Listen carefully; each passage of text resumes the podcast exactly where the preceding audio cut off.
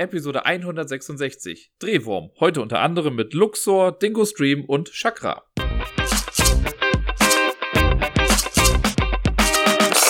Einen wunderschönen guten Tag wünsche ich euch. Hier ist der Dirk mit der neuesten Folge von eurem Montagshighlight. Äh, ich meine Ablagestapel. Montagshighlight ist nicht meine Wortwahl, möchte ich nur noch mal betonen. Ich zitiere hier nur.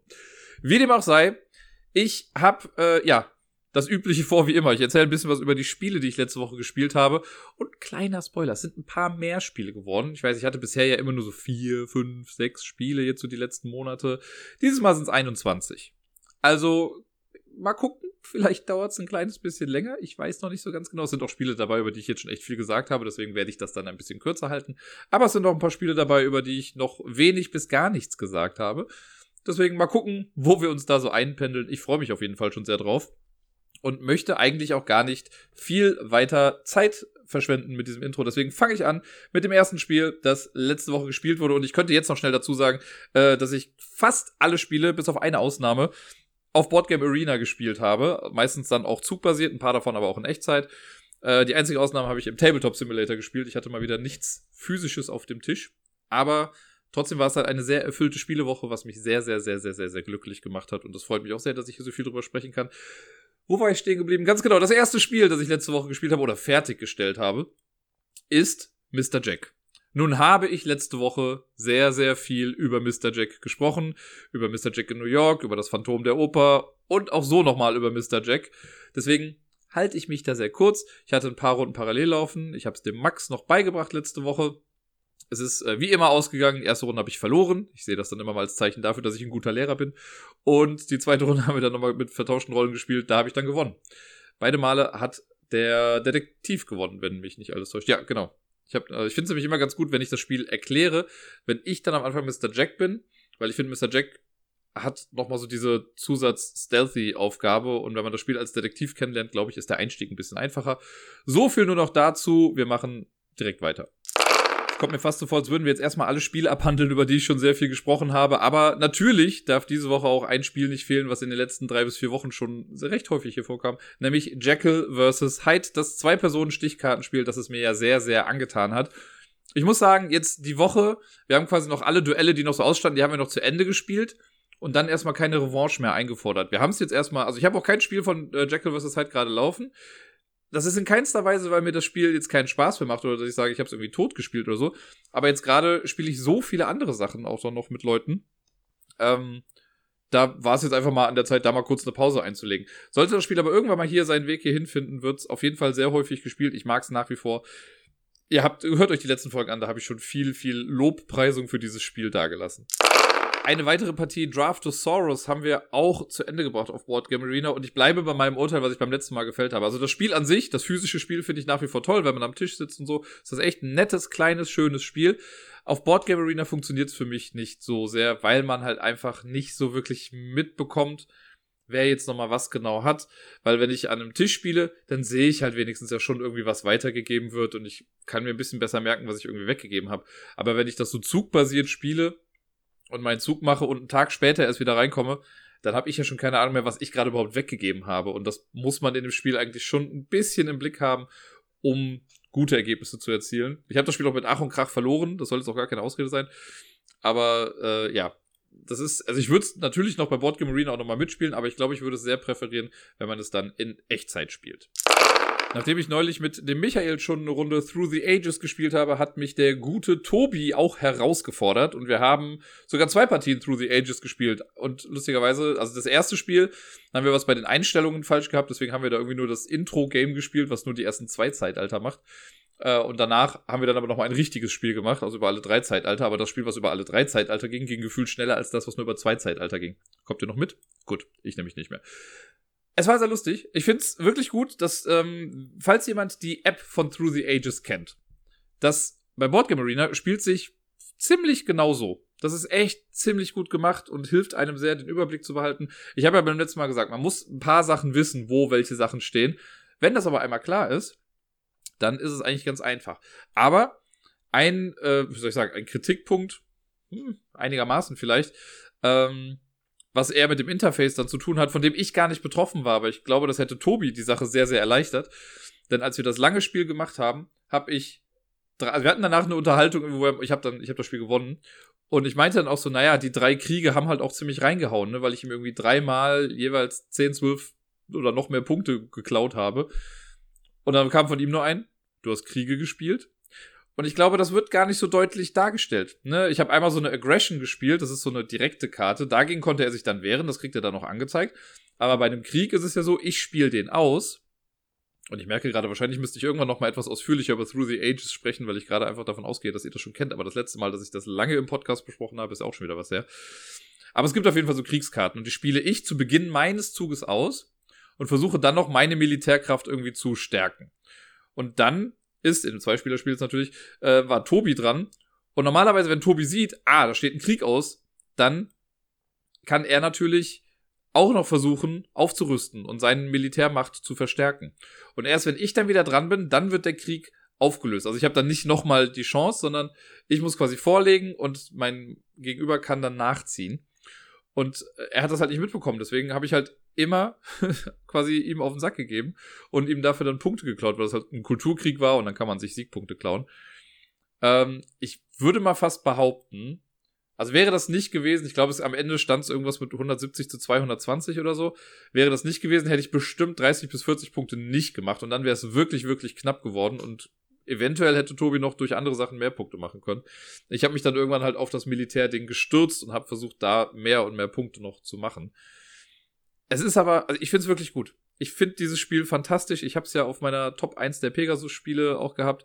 Ähm, ich, äh, falls jemand mal sagt, ich habe Lust, Through the Ages zu lernen, sagt mir Bescheid. Ich bring's euch bei. Gerne bei Boardgame Arena, weil da wird auch noch viel dann quasi abgenommen, viel Rechenleistung. Das ist nämlich auch was, was im physischen Spiel dann wieder ein bisschen äh, schwieriger ist, wenn man das mit dem Militär macht. Man hat nämlich, jetzt kommen hier so Insider-Details, aber da müsst ihr jetzt durch. Ähm, man hat so verschiedene Militärkarten, man kann so Einheiten kaufen. Am Anfang sind das halt quasi einfach nur, ich wollte also Schwertkämpfer, glaube ich, sind es, wenn überhaupt.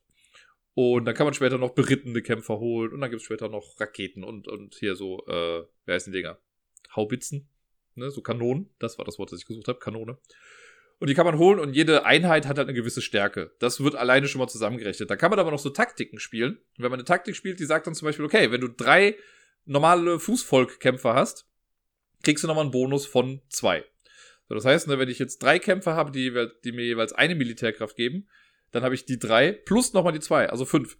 Später gibt's aber ganz viele verschiedene Taktiken. Und da muss man sich für entscheiden, welche man jetzt gerade eigentlich fährt, weil dann kann es auch sein, dass ich irgendwie eine habe, die sagt, okay, mit äh, Fußvolk, Pferd und Kanone kriegst du einen Bonus von fünf.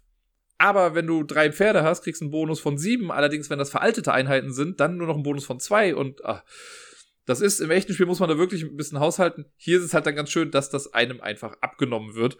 Und dann geht das ein kleines bisschen flotter. Ja, Through the Ages, ein, ein grandioses, tolles, episches Spiel. Ich habe wirklich immer das Gefühl, dass man so sein eigenes Ding aufbaut. Man startet ja eigentlich komplett gleich. Es gibt am Anfang noch eine Runde, wo man so eine gewisse andere Anzahl an Handkarten dann bekommt oder ne, man hat so Zivilaktionen, um Karten zu bekommen und so hat jeder eine andere Starthand. Aber ab, sonst, abgesehen davon, startet man halt gleich. Und das ist sehr cool. Und wenn man dann guckt, wie sich die Dinger am Ende entwickeln, die sind schon krass unterschiedlich stellenweise. Und das mag ich daran sehr, sehr gerne. Weiter geht's mit einem der besten Zwei-Personen-Spiele aller Zeiten. Und äh, Zuhörer, die schon was länger dabei sind, wissen natürlich jetzt ganz genau, das kann ja nur eins von den 5000 sein, bei dem ich das immer wieder sage. Ganz genau. In dem Fall rede ich aber von Jaipur. Jaipur ist ein sehr, sehr tolles Zwei-Personen-Warentausch Spiel. Ein bisschen Set Collection könnte man sagen. Und äh, das gibt's schon seit gefühlt Ewigkeiten. Ich habe hier noch die äh, in Anführungszeichen alte Version. Die wurde irgendwann nochmal neu aufgelegt mit Illustrationen von Vincent Dutrait, was natürlich schön aussieht. Aber ich habe ja letztens schon mal gesagt, dass ich diesen Vincent Dutrait-Sachen so ein bisschen überdrüssig bin zurzeit. Äh, das hat sich jetzt hier nicht verbessert, auch wenn die Grafiken hier jetzt sehr, ja, nicht so im Vordergrund stehen, sage ich mal. Da kommt es mehr auf die Farben an und nicht auf das, was da eigentlich zu sehen ist. Ja, äh, für die, die Jaipur nicht kennen. Jaipur ist ein äh, Zwei-Personen-Spiel, eins der besten wohl bemerkt.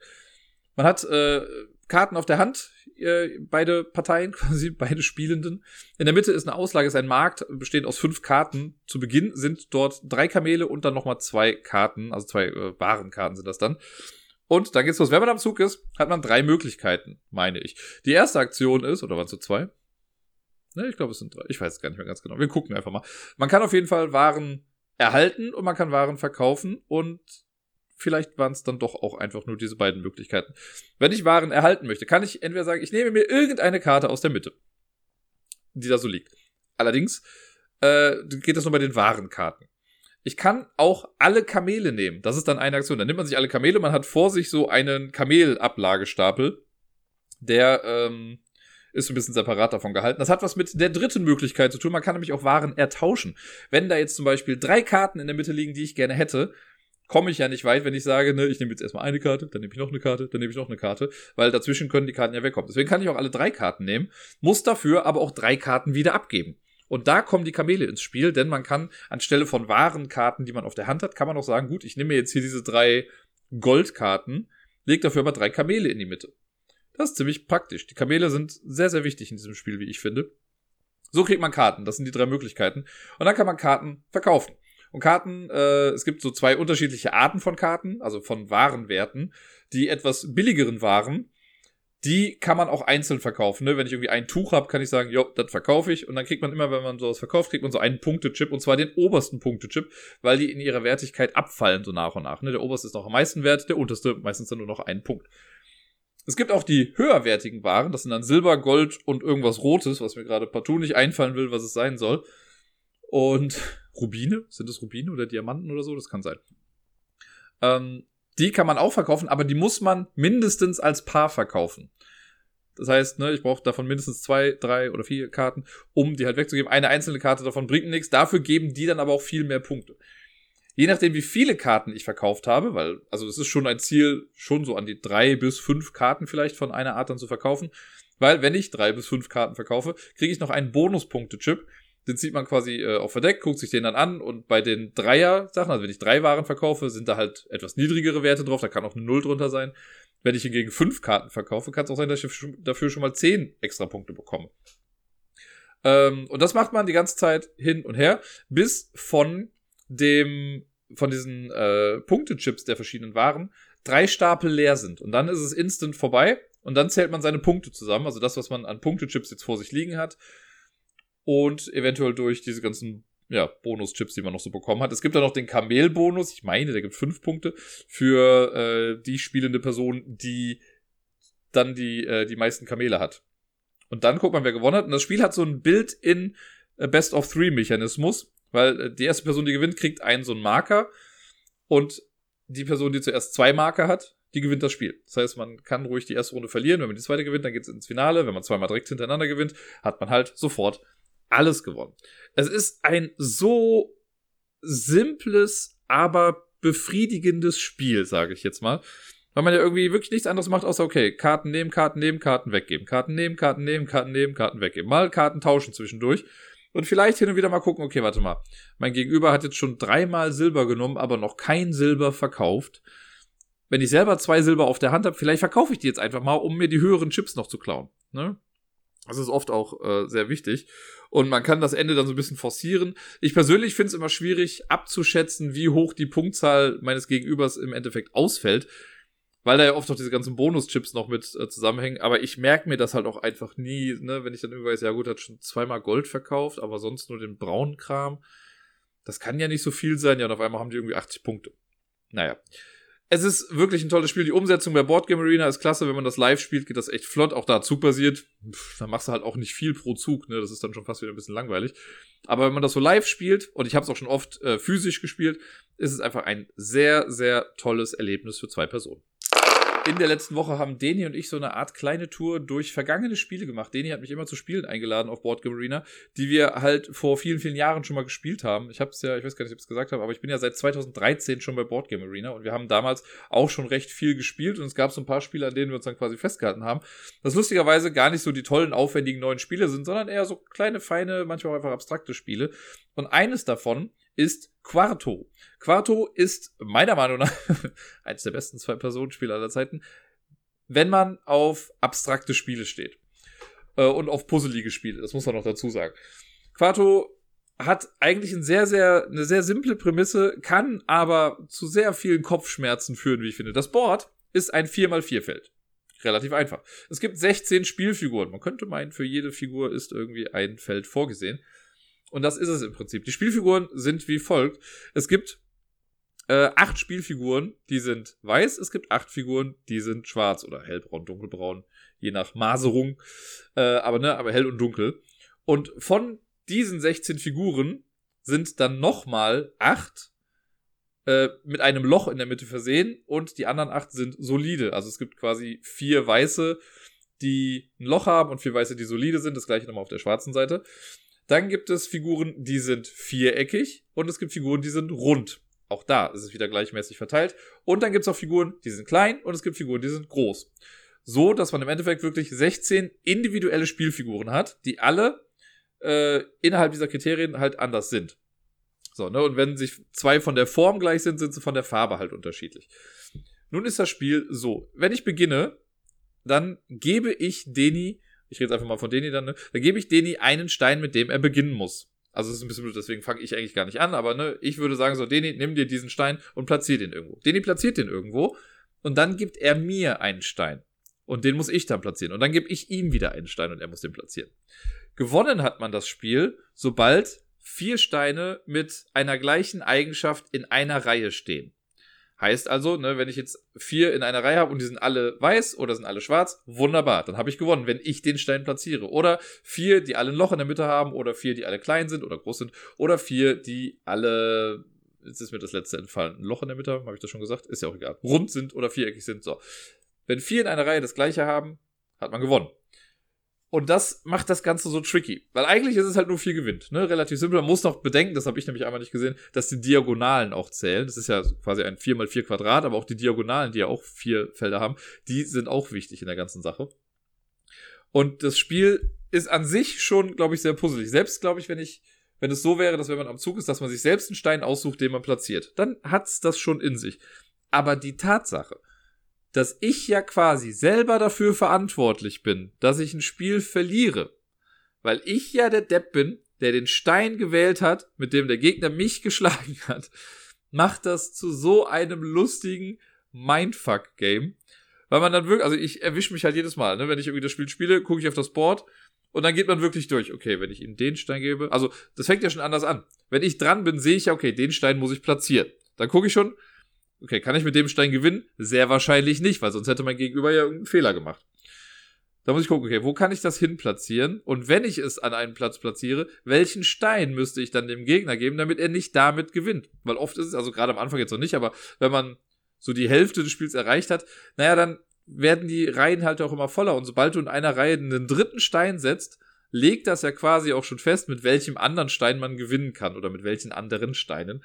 Es sei denn, man zerstört eine Kette. Ne? Also wenn ich jetzt einen dritten Stein hinlege und der hat mit den ersten beiden so gar nichts gemeinsam, ja, dann äh, ist auch quasi egal. Ne? Dann wird in der Reihe auch kein Sieg stattfinden. Aber der Stein, den ich platziert habe, kann ja vielleicht in einer anderen Reihe auch der dritte Stein gewesen sein. Und da ist es dann auf einmal wieder was Gutes dran. Man kann eigentlich gar nicht viel über das Spiel sagen. Alles, was man dazu sagen kann, habe ich, glaube ich, gerade schon gesagt. Ne? Es ist, wenn man es physisch spielt, das habe ich ein paar Mal schon gemacht, ist es echt schön, weil man halt so schicke Holzfiguren hat, die sind auch recht groß.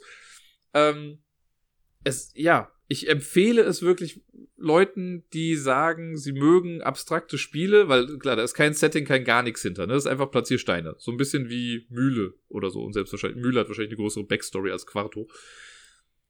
Das muss man mögen und das mögen nicht viele, das ist mir bewusst. Und man muss dieses Puzzelige mögen. Und man muss damit klarkommen, dass man sich sehr dumm fühlt, weil wie gesagt, wenn man verliert, ist man's im Prinzip selbst schuld. Das nächste Spiel ist ebenfalls ein Spiel, das ich früher mit Deni schon häufiger gespielt habe. Und zwar handelt es sich hier um das uralte Spiel Senet oder Senet oder Senet. Ich weiß gar nicht genau, wie man es genau ausspricht. Und das ist ein Spiel, das schon im alten Ägypten gespielt wurde und in Lost vorgekommen ist. In der Lost DVD-Box ist das lustigerweise auch mit drin gewesen, deswegen habe ich ein CNET-Spiel hier, was äh, jetzt natürlich nicht super oldschool-mäßig gemacht ist, aber ich könnte es theoretisch spielen. CNET ist, äh, ich würde fast sagen, so eine Art Vorläufer von Mensch, ärger dich nicht. Die Idee ist sehr simpel, es gibt, äh, es für zwei Personen nur, es gibt schwarze Steine, es gibt weiße Steine, einer spielt schwarz, einer spielt weiß und man äh, hat so eine ein kleines Board, das besteht aus Feldern. Wer hätte das gedacht? Äh, sind drei Zeilen und ich weiß gerade leider nicht mehr, wie viele jetzt in einer, äh, in einer Zeile dann sind, wie viele Felder. Ich meine, das sind mehr als zehn. 15 vielleicht könnte das hinkommen. Oder 12? Ist ja auch egal. Sind ein paar in einer, Mitte, äh, in einer Reihe. So. Die Steine stehen am Anfang abwechselnd. Ne? Also weiß, schwarz, weiß, schwarz, weiß, schwarz. Ne? Und weiß beginnt dann. Der Klassiker kennt man ja. Und wenn man am Zug ist, dann würfelt man mit Stäben. Was? Mit Stäben? Ja, mit Stäben. Es sind keine Würfel im Spiel, sondern hatte man damals ja nicht. Also nicht so in der Form, wie man sie heute hat. Sondern man hat vier Stäbchen und die werden geworfen. Und diese Stäbchen haben eine helle Seite und eine dunkle Seite. Und das Ergebnis ist quasi alle hellen Seiten zusammengerechnet. Das heißt, wenn ich vier äh, weiße Stäbe oben habe, dann habe ich eine 4 gewürfelt. Habe ich nur ein weißes Ding oben, habe ich eine 1 gewürfelt. Es gibt eine Ausnahme, wenn ich alle Seiten dunkel oben habe, dann habe ich eine 5. Das ist das beste Ergebnis, was man haben kann. Hinzu kommt noch, wenn ich eine 1, eine 4 oder eine 5 erworfen habe, dann kriege ich danach noch einen Extrazug. Dann darf ich direkt nochmal. Bei 2 und 3 ist das nicht der Fall. Ähm, genau, und dann ist es im Prinzip relativ einfach. Ich würfel, ich gucke, was habe ich gewürfelt. Und so viele Felder gehe ich mit einem meiner Steine dann vor. Sollte ich auf ein Feld kommen, das leer ist, easy peasy, kann ich denn. Ich kann auch andere Steine überspringen auf dem Weg dahin, ist alles gar kein Problem. Sollte das Feld von mir besetzt sein, geht's nicht. Also dann kann ich es nicht machen. Sollte das Feld von einem mitspielenden Stein, also ne, ein Stein des Mitspielenden, belegt sein, dann tauschen die die Position. Ne, dann schlägt man den quasi und man setzt den anderen zurück. Allerdings auch nur, wenn der gegnerische Stein nicht Teil einer Gruppe ist. Also wenn zwei, drei, vier oder fünf Steine des äh, Gegners in einer Reihe zusammenliegen, dann sind die safe. Dann können die nicht ausgetauscht werden oder rausgeschmissen werden. Und so versucht man die immer so ein bisschen clustermäßig zusammenzuhalten, damit die safe sind vor diesem Platztausch. Ansonsten läuft man die erste Zeile einfach von links nach rechts ab. Wenn man am Ende ankommt, rutscht man eins nach unten. Also das ist dann auch ein Schritt, den man gehen muss. In der mittleren Zeile geht man dann von rechts nach links. Auch da ist im Prinzip erstmal alles ganz normal. Spannend wird es dann in der untersten Zeile. Wenn man da dann angekommen ist, da gibt es dann circa in der Mitte gibt's ein Sonderfeld, das bestimmt irgendeinen fancy Namen hat, der mir gerade aber nicht einfallen will. Das ist irgendein Haus. Die sind also irgendwelche Häuser. Das Haus der Wiedergeburt gibt's glaube ich, das Haus des Wassers. Das ist wahrscheinlich das Haus vom Nikolaus. Ich habe keine Ahnung. Sind so drei Kreuze, Gräber, irgendwie sonst was drauf. Das Haus der Wiedergeburt vielleicht? Ich weiß es nicht. Habe ich das nicht immer dem anderen schon gesagt? Naja, irgendein Haus.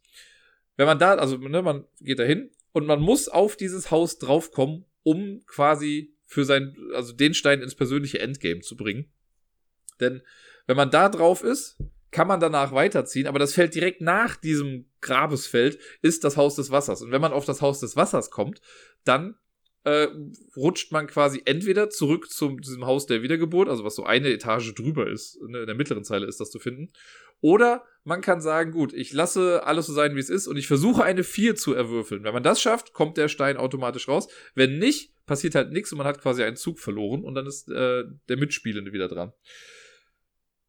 Wenn man auf diesem, äh, diesem Grabesfeld da ist, was vor dem Wasserfeld ist, dann kann man aber auch mit einer 2, 3, 4 oder 5 kann man dann weitergehen. Sollte ich eine 5 würfeln, wäre das mega, weil dann kann der Stein direkt rausgezogen werden. Und das ist so ein bisschen das Ziel. Es gibt nicht per se so Häuser wie bei Mensch ärger dich nicht, sondern man muss die, äh, die Spielsteine vom Feld runterbekommen. Das heißt, mit der 5 kommt man direkt raus. Wenn ich eine 2, 3 oder 4 würfle, wird der nochmal auf so ein Feld gesetzt und auf den Feldern kann man den dann auch nur mit dem passenden Würfelwurf rausziehen. Das heißt, wenn ich eine 3 würfle, geht der 3 nach vorne und dann muss ich, um den da rauszubekommen, muss ich eine 2 mir erwürfeln. Sonst bleibt er da erstmal. Und solange die Steine da stehen, können die auch nochmal geschlagen werden. Und dann, wenn die da geschlagen werden, tauschen die nicht einfach nur die Plätze. Nein, die landen auch wieder im Haus der, der, der Wiedergeburt in diesem ne, Mittelding da. Ja, und das ist es eigentlich im Prinzip. Man muss es, glaube ich, einmal in Aktion gesehen haben, um es hundertprozentig zu verstehen. Aber es ist wirklich sehr simpel. Es gibt noch so eine kleine Sonderregel. Wenn man mal etwas erwürfelt und man hat wirklich keine gültige Zugmöglichkeit, das kann ja mal sein, dass ich eine 5 würfel, ich bin aber schon so weit vorne, dass ich die 5 gar nicht mehr ziehen kann, mit gar keinem Stein, dann muss ich mit einem Stein 5 Felder zurückgehen. Und das kann sehr nervig sein. Es gibt dann oft den, also wir hatten das jetzt hier online äh, und ich denke mal, in echt ist das dann auch so ein bisschen, es kann halt passieren, dass man vor der Hütte steht. Also angenommen, ich habe meinen letzten Stein über das Haus des Wassers gebracht und ich muss jetzt zum Beispiel eine 3 würfeln. So. Dann kann mein Gegner seine Züge machen. Wenn ich dran bin, muss ich würfeln. Habe ich eine 3 gewürfelt? Nope. Und der andere ist wieder dran. Ne? Und dann muss ich wieder dran, also warte ich, bis ich wieder dran bin, muss ich eine 3 würfeln, nope, und der andere ist wieder dran. Lustig wird's halt, wenn beide dann äh, schon nur noch einen Stein haben. Ne? Wenn ich auf eine 3 warte und er wartet auf eine 2, ja, dann ist es halt nur noch ein, wer würfelt sein Ding als erstes, also ein reines Glücksspiel. Das ist kein strategisches Highlight, dieses Spiel. Es ist wirklich komplett glückslastig. Es könnte theoretisch wahrscheinlich möglich sein, dass eine Person das Spiel spielt und fertig ist, bevor die andere Person überhaupt nur mal ansatzweise dran war. Ne, wenn man die richtigen Sachen würfelt, warum nicht? Wenn man immer nur Vierer, Fünfer und Einer würfelt, ist man halt immer wieder dran. Und das würde wahrscheinlich funktionieren. Das muss man irgendwie im Blick haben. Es ist halt ein uraltes Spiel, ne? Das ist nicht großartig gestreamlined oder so. Aber es funktioniert und ich spiele das in der Tat dann doch äh, immer wieder ganz gerne. Das nächste Spiel ist ein Spiel, das äh, besonders viel Spaß macht, wie ich finde, wenn man es mit mehreren Leuten spielt. Und wir haben es, glaube ich, zu fünft oder zu viert gespielt, jetzt auf Boardgame Arena. Ich muss allerdings sagen, es hat mir nicht so Spaß gemacht. Äh, und das liegt nicht am Spiel selbst, sondern an Boardgame Arena in dem Fall. Und das ist ein bisschen das gleiche Problem, was ich auch mit Draftosaurus hatte. Bei Draftosaurus war es ja auch so, ne, ich muss, also ich sehe halt gar nicht, was die anderen großartig machen und wenn ich irgendwie meinen zugbasierten Spielstand dann lade, klar könnte ich nochmal sagen, ja, zeig mir nochmal, was gerade alles passiert ist, aber wer macht das schon großartig? Äh, und dann kriegt man halt irgendwie so gar nicht alles mit. Und bei dem Spiel ist es halt ähnlich. Ich rede von Cold Express. Cold Express ist ein äh, schönes kleines äh, Programming-Game, könnte man sagen. Äh, die äh, Spielenden sitzen quasi um so einen schönen 3D-Zug rum, der echt super geil aussieht. Das haben sie schon cool hinbekommen. Ich habe immer noch den DeLorean hier, den man so vorne dran schalten kann für so eine kleine Mini-Erweiterung. Und man hat so kleine Banditen, die da mit drin stehen. Äh, die platziert man, glaube ich, am Anfang irgendwie. Und es geht eigentlich darum, so einen Raubüberfall zu machen. Alle sind halt Banditen, alle wollen Geld klauen. Und es liegen so ein paar Geldbeutel rum, ein paar Diamanten und noch so ein Koffer, der auch noch irgendwie ganz viel Geld hat. Und ein Sheriff ist auch noch mit am Start. Der ist nicht so geil. Für uns zumindest. So, und dann spielt man so verschiedene Etappen durch. Das sind so Karten, die angeben, wie Karten gespielt werden müssen, also in welcher Reihenfolge. Oder nicht welche Reihenfolge, aber in welcher Deckung. Da komme ich gleich mal zu. Ähm, und die, das sagt dann noch quasi an, wann das Spiel endet. Ich weiß gar nicht mehr, wie viele Karten wir jetzt gemacht haben. Drei, vier oder fünf. Kann man sich wahrscheinlich auch ein bisschen aussuchen. Äh, und dann guckt man, wer am Ende das meiste Geld sich ergaunert hat. Und was man in seinem Zug macht, ist, wenn er zum Beispiel steht, okay, ich spiele eine Karte normal, also face up, also mit dem Bild nach oben, um mal die Übersetzung zu bringen, dann äh, suche ich mir eine meiner Handkarten aus und lege die einfach hin. Und Handkarten sind sowas wie, okay, wechsel die Etage, weil die Züge haben einmal das Ground Level, also quasi die Kabine selbst und das Dach, wie sich das für einen guten Western gehört. Dann gibt es was, wechsel den Waggon, dann kann man einen vor oder einen zurückgehen. Äh, es gibt Schießen, es gibt Schlagen, es gibt Ausbeuten und es gibt Bewegt den Sheriff. Das sind so die Standardkarten am Anfang. Ich hoffe, ich habe jetzt nichts vergessen. Und manchmal gibt es, glaube ich, noch so ein paar Special-Karten oder so, aber das sollten eigentlich die Standarddinger sein. Und genau, dann spiele ich eine Karte offen hin und alle anderen sehen dann auch, was ich da quasi gemacht habe. So, und dann ist die nächste Person im Uhrzeigersinn dran, legt auch eine Karte drauf und so weiter und so fort. Und das macht man dann so oft, wie das die gerade, die, die Etappenkarte gerade verlangt. Es kann allerdings auch manchmal sein, dass da Karten sind, das ist dann Tunnel oder so, dass man Karten verdeckt spielen muss. Und das ist dann halt so ein bisschen lustig, weil dann so ein bisschen Überraschungselement mit reinkommt. Ne? Weil sonst kann ich mir ja theoretisch, wenn man alle Karten offen ausspielt, könnte ich ja, wenn ich jetzt so ein bisschen Rainman-mäßig veranlagt wäre, könnte ich mir ja wahrscheinlich genau vorstellen, wo welche Figur wann wie ist und ähm, wüsste genau, was passiert. Deswegen gibt es immer mal wieder Karten, die man auch verdeckt spielt, einfach damit man nicht genau weiß, was gerade passiert. Wenn alle das gemacht haben, wenn man mit der Etappe durch ist mit dem Kartenspielen, dann werden die Karten erst ausgeführt. dann nimmt man den ganzen Stapel und dreht den einmal rum. Und dann geht man die Karten Stück für Stück durch und macht dann die Aktionen, die damit zusammenhängen. Und das Ding ist eben, das kann ich jetzt auch schon mal sagen, ne, bei Boardgame Arena, dann spiele ich, also bin ich dran, dann steht, spiele eine Karte. Ja, okay, ich spiele eine Karte. So. Dann bin ich vielleicht einen Tag weg, komm wieder, spiele noch eine Karte. Okay, was habe ich dann zuerst gespielt? Dann müsste ich auch schon wieder nachgucken, was war das denn nochmal? Müsste eventuell ja nochmal gucken, okay, was haben die anderen für Karten gespielt, damit ich weiß, wo die sich jetzt gerade befinden, damit ich nicht irgendwie ins Leere schlage, ne, oder irgendwie hin, irgendwo hinschieße, wo keiner ist. Und das war mir dafür dann so ein bisschen zu viel Arbeit. Und ganz schlimm wurde es dann natürlich nochmal, wenn man stellenweise vielleicht auch gar nicht mitbekommen hat, wenn eine Runde vorbei war. Weil ich hatte das, glaube ich, in einer, in, am Ende einer Runde, als einmal was ausgeführt wurde, da lief alles so automatisch und ich hatte irgendwie, also meine Karten sind auch alle automatisch ausgeführt worden. Ich hatte keine Entscheidungen da irgendwie. Sodass wir dann schon in der zweiten Runde waren. Ich hatte gar keine Ahnung, äh, okay, warte mal, wie viel Geld habe ich jetzt? Was ist gerade, hä? Und dann musste ich mir das irgendwie noch zusammenreimen aus der Seite, äh, also aus dieser Infoleiste. Und das, nee, da geht, da geht für mich echt viel Charme verloren. Auch vielleicht, ne, wenn man es jetzt zusammenspielt, also wenn alle gleichzeitig da sind, irgendwie auch in einem Discord sind oder so, dann ja, eher, aber so zugbasiert, haha, bei Code Express versteht ihr mal Zug, ähm, fand ich das jetzt echt nicht so toll. Ich, wie gesagt, das Spiel an sich ist auch nicht mein Lieblingsspiel, aber ich kann es gerne spielen. Äh, aber so war das dann doch irgendwie ein kleiner Reinfall, zumindest für mich. Muss immer überlegen, wenn ich über neue Leute spreche, mit denen ich mal irgendwie was gespielt habe, wie ich die dann eigentlich nenne. Nenne ich sie bei ihrem Nickname oder bei ihrem richtigen Namen oder bei so einem Spitznamen oder versuche ich das irgendwie zu verschleiern oder wie auch immer. Und Long story short, mit der lieben Debbie, ja, so nenne ich dich jetzt, äh, und ich betone auch nochmal die liebe Debbie. Leute, die mich schon sehr, sehr lange kennen und sehr gut kennen, wissen, dass es in meinem Leben auch mal eine böse Debbie gab. Aber mit der lieben Debbie habe ich äh, die ganze letzte Woche gefühlt sehr, sehr viel gespielt, was sehr, sehr cool war und mich sehr, sehr glücklich gemacht hat. Wie oft kann ich eigentlich sehr, sehr sagen? Naja. Mit der habe ich auch schon äh, Jaipur gespielt. Da habe ich nämlich noch gar nicht erwähnt. Aber noch ganz viele andere Sachen. Und eine Sache war Luxor. Und Luxor ist äh, damals, damals, 2018 nominiert gewesen für das Spiel des Jahres. Mir ist gerade entfallen, welches total überbewertete, themenlose Spiel denn eigentlich nochmal gewonnen hat, aber ist ja auch egal. Äh, Luxor kannte ich bis dato noch gar nicht. Also ich habe es zwar gesehen und so mal, aber ich habe es noch nie selber gespielt. Und äh, die liebe Debbie hat es mir beigebracht. Und dann haben wir das, äh, ich glaube jetzt insgesamt zweimal gespielt seitdem. Und ja, es ist äh, echt nett. Meiner Meinung nach besser als das Spiel, das eigentlich gewonnen hat. Aber mich fragt ja keiner. Warum denn auch? Äh, Luxor. Luxor ist ein, äh, ja, nettes Familienspiel und es hat mich eigentlich, also als ich es gespielt habe, hat es mich an Cartagena erinnert. Was in Retrospektive eigentlich ein bisschen Quatsch ist, weil Cartagena doch ein bisschen anders funktioniert. Aber so ein bisschen Cartagena meets verflixt vielleicht. Sowas könnte es eventuell sein. Äh, ist das Ganze. Man spielt in so einer Pyramide man hat eine Gruppe von Forschern, die äh, in das Innere dieser Pyramide vordringen. Und diese Pyramide ist, wie wir alle wissen, natürlich spiralförmig innen drin. Das ist ja genau das, was man sich immer vorgestellt hat. Nicht. Aber ne, man geht den Eingang rein und dann kommt man immer weiter ins Innere, wenn man so spiralförmig reingeht. Man kriegt quasi einen kleinen Folgentitel: Drehwurm. Und man startet mit, wenn mich nicht alles täuscht, zwei Forschern äh, am Eingang des Tempels. Und man hat eine äh, Kartenhand bestehend aus fünf Karten. Und man darf die Reihenfolge der Karten quasi nicht verändern. Also ich habe die und ich darf die nicht umstecken am Anfang. Und die goldene Regel ist, wenn ich am Zug bin, muss ich eine Karte spielen. Und das muss aber eine Karte vom Rand sein. Also entweder die Karte ganz links oder die Karte ganz rechts. Wenn ich die ausgespielt habe, ziehe ich eine neue Karte und die Karte kommt dann genau in die Mitte, weil, ne, wenn ich eine Karte gespielt habe, habe ich ja nur noch vier Karten. Das heißt, ich habe zwei links, zwei rechts und in die Mitte kommt die neue Karte. Und je nachdem, welche Karte ich danach dann spiele, das entscheidet ja dann quasi, auf welche Seite diese Karte dann mitrutscht und wo ich sie dann ausspielen kann. Sehr cooles, cleveres äh, Ding, also dieser ganze Mechanismus, der gefällt mir echt ganz gut. Ich mag das mit Spielen, wo man die Karten halt nicht verändern darf. Das gab es ja auch schon bei Bonanza zum Beispiel. Da darf man auch nicht die Reihenfolge verändern. Die ist da auch sehr, sehr wichtig. Und hier halt eben genauso. Was mache ich denn mit den Karten? Auf den Karten stehen quasi Zahlen drauf. Und das sind Schritte, die ich mit einem meiner Forscher dann gehen darf. Und ne, dann lege ich die Karte hin, gehe so viele Felder nach vorne und die Felder, das sind hier so kleine Plättchen, die in dieser Pyramide ausliegen.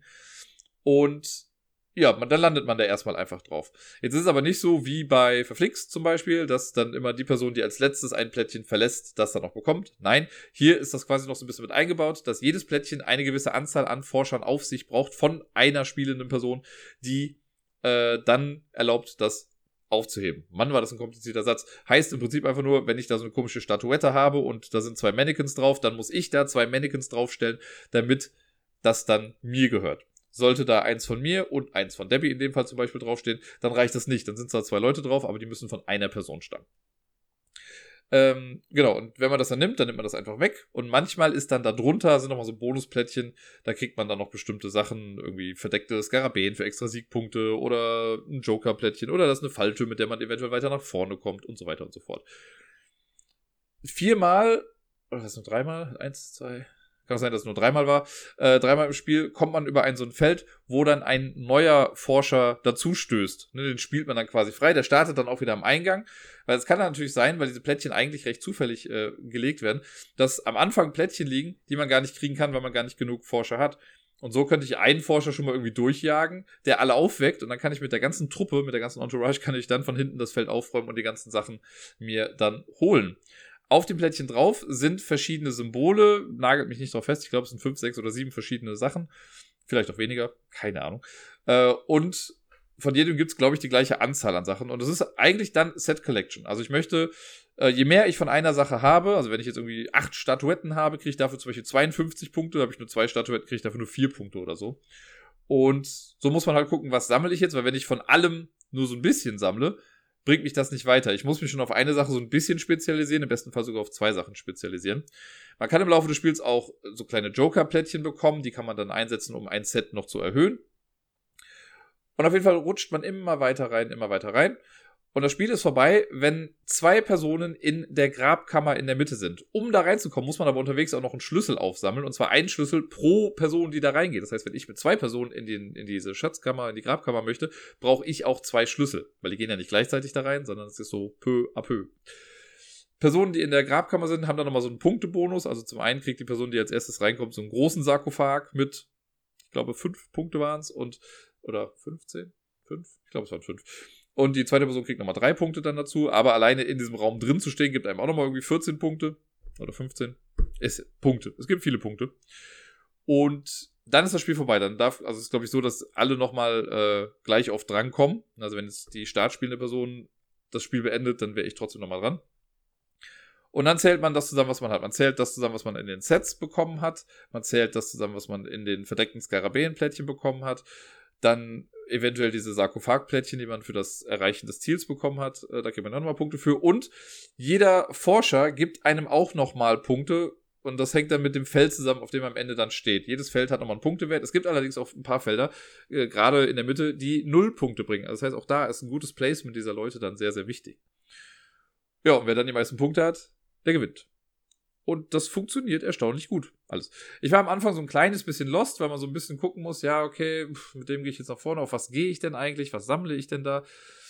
Ähm, es ist, also für mich persönlich ist es gerade noch schwierig, da zu Beginn des Spiels dann eine Richtung zu finden. Ne? Meistens vergehen dann so vier, fünf Züge und ich habe irgendwas eingesammelt und dann denke ich mir so, ja gut, dann sammle ich das jetzt halt eben ein. Ist dann nur dumm, wenn das auch genau das ist, was halt dann die anderen einsammeln oder die andere einsammelt. Das hatten wir in einem Spiel, da haben wir nämlich, glaube ich, gefühlt genau das gleiche geholt und dann gewinnt man halt auch keinen richtigen Blumentopf mehr. Äh, aber es spielt sich wirklich flott von der Hand und zudem, äh, es ist jetzt nicht so, dass man immer nur langweilige Punktekarten bekommt, mit denen man Felder nach vorne geht, sondern man kann sich auch auf bestimmten Feldern, wenn man da drauf kommt, kann man sich so Special-Karten holen. Da kann man sich entscheiden, im Prinzip, möchte ich einen Schlüssel haben oder möchte ich eine Special-Karte haben. Und diese Special-Karten sind halt auch ganz geil, weil da gibt's Karten, mit denen kann man mit allen Abenteurern oder mit allen Forschern ein Feld nach vorne gehen oder mit, äh, man kann entscheiden, ob eins nach vorne oder eins zurück. Ich weiß gar nicht, ob das eine Special-Karte war. Man weiß nicht. Manchmal gibt es Karten, wo ein Würfel drauf ist. Ne? Dann darf man noch so einen Würfel würfeln und dann ist es eins bis zum Würfelergebnis. Äh, man dann weit ziehen. Es gibt Karten, wo man den letzten Forscher auf den Stand des zweiten Forschers bringen kann. Und äh, auch sehr wichtig, Karten. Äh, ich darf mit einem Miepel ziehen und auf das Feld, das ich dann erreiche, kann ich auch nehmen, wenn ich einen Miepel zu wenig dann habe. Also, ne, angenommen, es gibt ein Feld, wo zwei Meeple drauf müssen, dann kann ich mit einem da drauf gehen mit dieser Karte und kann es mir dann trotzdem nehmen. Das ist sehr, sehr cool, weil gerade so Felder, wo man drei Leute für braucht, das ist schon ein bisschen anstrengend. Und da ist so eine Karte schon echt Gold wert, um die dann zu bekommen. Jetzt habe ich es natürlich auch erstmal nur zu zweit gespielt. Ich würde es, glaube ich, ganz gerne mal zu dritt oder zu viert spielen, einfach mal um zu wissen, ob das dann immer noch so ganz gut ist, weil zu zweit habe ich das Gefühl, ist es sehr, ja, schon auch taktisch, ne, weil ich sehe zwar nicht, welche Handkarten mein Gegenüber hat, aber die Auswahl ist ja so ein bisschen limitiert und dann kann ich schon antizipieren, okay, was passiert da? Wenn ich jetzt aber drei Leute quasi nach mir dran habe, bis ich wieder dran bin, dann passiert eine ganze Menge mehr auf den Feldern und das könnte sehr spannend sein. Das ist die Frage, ob es dann nicht zu random ist. Das hat man ja oft auch bei so Spielen. Aber ich könnte mir vorstellen, dass das trotz allem ganz gut funktioniert. Und ich glaube, die Spieldauer skaliert ganz gut. Weil zu zweit ist man natürlich mehr unterwegs und achso, das habe ich noch gar nicht gesagt. Wenn Plättchen rausgenommen werden später, also wenn ich jetzt ein Plättchen erreicht habe mit der geforderten Anzahl an Arbeitern, dann nehme ich mir das ja und packe das in mein Set. Die Felder werden nicht wieder aufgefüllt, das sind leere Felder und die zählen dann auch nicht mehr als Feld. Das heißt, ne, ich, man kommt dann schneller voran gegen Ende des Spiels, weil man nicht mehr alle Schritte gehen muss. Und zu zweit ist man am Anfang ein bisschen länger unterwegs, und das dauert dann ein bisschen. Wenn ich jetzt zu viert mir das Spiel vorstelle, gehen die Felder ja viel schneller weg. Dann dauert es vielleicht zwar so ein bisschen länger, bis ich wieder dran bin, aber wenn ich wieder dran bin, ist das Feld schon wieder komprimierter und ich kann gar nicht mehr so viel machen. Also ich stelle mir das ganz gut vor und äh, bin gespannt, das irgendwann mal zum einen real auszuprobieren, weil natürlich ist es hier wieder sehr, sehr entspannt, dass das ganze Ding äh, quasi alles für einen macht. Und ja, ich möchte es gerne mal mit mehr Leuten ausprobieren. Noch eine Runde Tokaido ist vorbeigegangen. Das habe ich ja in der letzten Woche auch schon im Podcast gehabt. Da habe ich ja ein bisschen mehr darüber gesprochen. Und äh, ja, wir haben jetzt aktuell noch eine Partie laufen, die jetzt aber auch so gut wie vorbei ist. Und davor war auch noch eine. Ich, es bleibt dabei. Es ist ein sehr schönes, sehr, sehr entspanntes Set Collection, quasi Zen Collection Game. Und das kann man so wunderbar nebenbei machen. Ich meine, hier ist es auch so, ne? Wenn ich das Spiel dann sehe, wenn ich drankomme, gucke ich, okay, wo stehe ich, was habe ich bisher? Ja, okay, ich gehe aufs nächste freie Feld. Ich habe jetzt hier eigentlich mal versucht, so gut es geht in der Runde, die gerade läuft, einfach immer auf das erste freie Feld zu gehen. Also gar nicht zu überlegen, was genau nehme ich, sondern einfach, okay, wenn ich dran bin, ich gehe aufs erste freie Feld. Ich glaube, nach der zweiten Etappe habe ich dann damit schon wieder so ein bisschen aufgehört, weil ich dann natürlich schon eher wieder eine Richtung hatte und dachte mir, na gut, wenn ich jetzt noch ernsthaft gewinnen möchte, muss ich schon ein bisschen mehr machen. Äh, ich glaube, ich werde es nicht gewinnen, weil ich nicht genug Geld für Essen ausgegeben habe. Und äh, in, ich habe den letzten Souvenirshop nicht bekommen, deswegen konnte ich mir mein, mein Set da nicht mehr ganz so äh, vervollständigen. Aber ja, Tokaido beim letzten Mal ein bisschen mehr darüber gesprochen, deswegen fasse ich jetzt hier was kürzer. Schönes Spiel. Ich würde gerne irgendwann nochmal mit der Crossroads-Erweiterung spielen. Da ist es dann ja so, dass man pro Feld, auf das man kommt, immer zwei Optionen hat, die man machen kann. Also als Beispiel, ich meine, das war bei dem Farm oder bei der Farm, wo man sonst arbeiten geht und drei Münzen bekommt kann man, glaube ich, sonst dann auch so ein bisschen Glücksspiel machen und eventuell sogar mehr als drei Münzen dann kriegen. Aber man riskiert halt auch eventuell einfach was zu verlieren. Finde ich sehr spannend. Ähm, das, ich habe das auch irgendwo mal gespielt damit online, aber ich weiß nicht mehr genau, wo es war. Es kann sein, dass es bei Boardgame Arena auch geht. Das müsste ich mir mal etwas genauer angucken in den Settings. Das nächste Spiel habe ich auch schon ein paar Mal jetzt hier im Podcast gehabt, deswegen gar nicht mehr allzu viel dazu. Es handelt sich um Unmatched und das habe ich mit dem lieben Tobi gespielt. Ich weiß, irgendwann letzte Woche hat er da gefragt und dann haben wir zwei Partien gespielt. Die erste Runde war äh, mein King Arthur gegen seine Medusa und die zweite Runde war sein Invisible Man gegen meinen Sindbad. Und das waren zwei sehr coole Matches. Das zweite für mich ein bisschen cooler, weil ich es gewonnen habe. Das erste habe ich einfach hart verkackt. Und es, also, es ist ja sehr lustig, wenn ich mit Tobi spiele. Wir nehmen jetzt auch kein Blatt vom Mund und so, ne? Und das, äh, der, the Trash Talk is real in der ganzen Sache. Aber meine Fresse, ey. King Arthur ist ja mal voll der Hampelmann, weißt du? Ich hatte, King Arthur kämpft nicht alleine. Der hat noch Merlin an seiner Seite. Und Medusa hat so drei Tanten, die noch irgendwie mitmachen. Ich weiß gar nicht genau, wer das da ist. Die Harpien sind's, glaube ich. Und ey, ich habe ich hab keine Chance gehabt. Und vor allen Dingen hat Tobi es geschafft, innerhalb von gefühlt drei oder vier Zügen Merlin einfach komplett kaputt zu hauen. Ich hatte keine Möglichkeit, mit dem was zu machen, weil ich auch keine Merlin-Karten auf der Hand hatte. Das ist ja oft so bei äh, Unmatched, wenn man mehrere Figuren hat, die man bewegen kann, dann gibt's halt auch Karten, die steuer sind halt nur für die eine oder nur für die andere Person gedacht, manche dann für beide. Ja, und ich habe am Anfang keinerlei Merlin-Karten gehabt. Das sind so die ganzen Aktionskarten da. Und was war? Kaum ist Merlin tot, ziehe ich gefühlt nur noch Merlin-Karten und konnte nicht mehr viel machen. Und dann habe ich es noch hier und da geschafft, ein kleines bisschen was zu erledigen.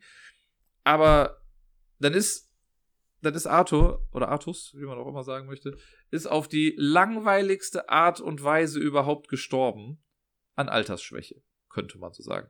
Das Ding ist bei einem Match, ne, man hat ja ein Deck aus, was waren es, 30 Karten oder so. Und wenn ich eine Karte ziehen muss, mein Deck ist leer, dann mische ich nicht neu, nein, dann verliere ich zwei Leben. So, das heißt, ne, wenn ich schon sehr, sehr viele Karten hatte, dann habe ich vielleicht ein paar Aktionen schon gehabt, aber jedes Mal, wenn ich nachziehe, dann ist man exhausted und man verliert Leben. Nun ist es so, dass die gute Medusa schon so ein paar Karten auf der Hand hat, die sagt, ja, dein Gegner wirft so und so viele Karten ab.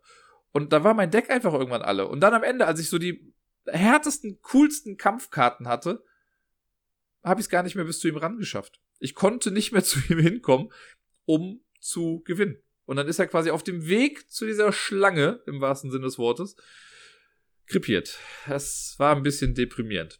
Dabei fand ich die Fähigkeit von Artus noch ganz geil. Der hat nämlich, also jeder Kämpfer hat ja so an sich immer noch eine Special Ability. Bei Medusa ist es, glaube ich, sowas wie, äh, wenn das der gegenüberliegende Kämpfer in der gleichen Zone ist oder einer der anderen in der gleichen Zone ist, kriegt er einen Schaden zu Beginn des Zuges. Das kann man, also konnte ich ein paar Mal umgehen, indem ich die einfach immer weggehalten habe.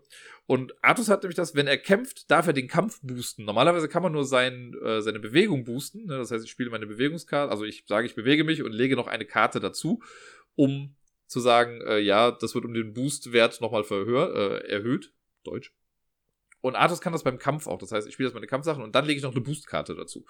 Äh, beziehungsweise ich muss sie am Anfang schon mit dazulegen. Und das kann halt schon hart reinhauen, weil er hat auch eine Karte wie Excalibur, die einfach mal sechs Schaden macht. Und wenn man das dann noch boostet, Halleluja. Die heilige Handgranate gibt es übrigens auch, die musste ich aber leider wegwerfen, aus Gründen. Ja, das war das erste Match. Sah absolut nicht gut aus. Tobi hat mich fertig gemacht und wie gesagt, Artus ist äh, ja krepiert, weil er einfach zu langsam war.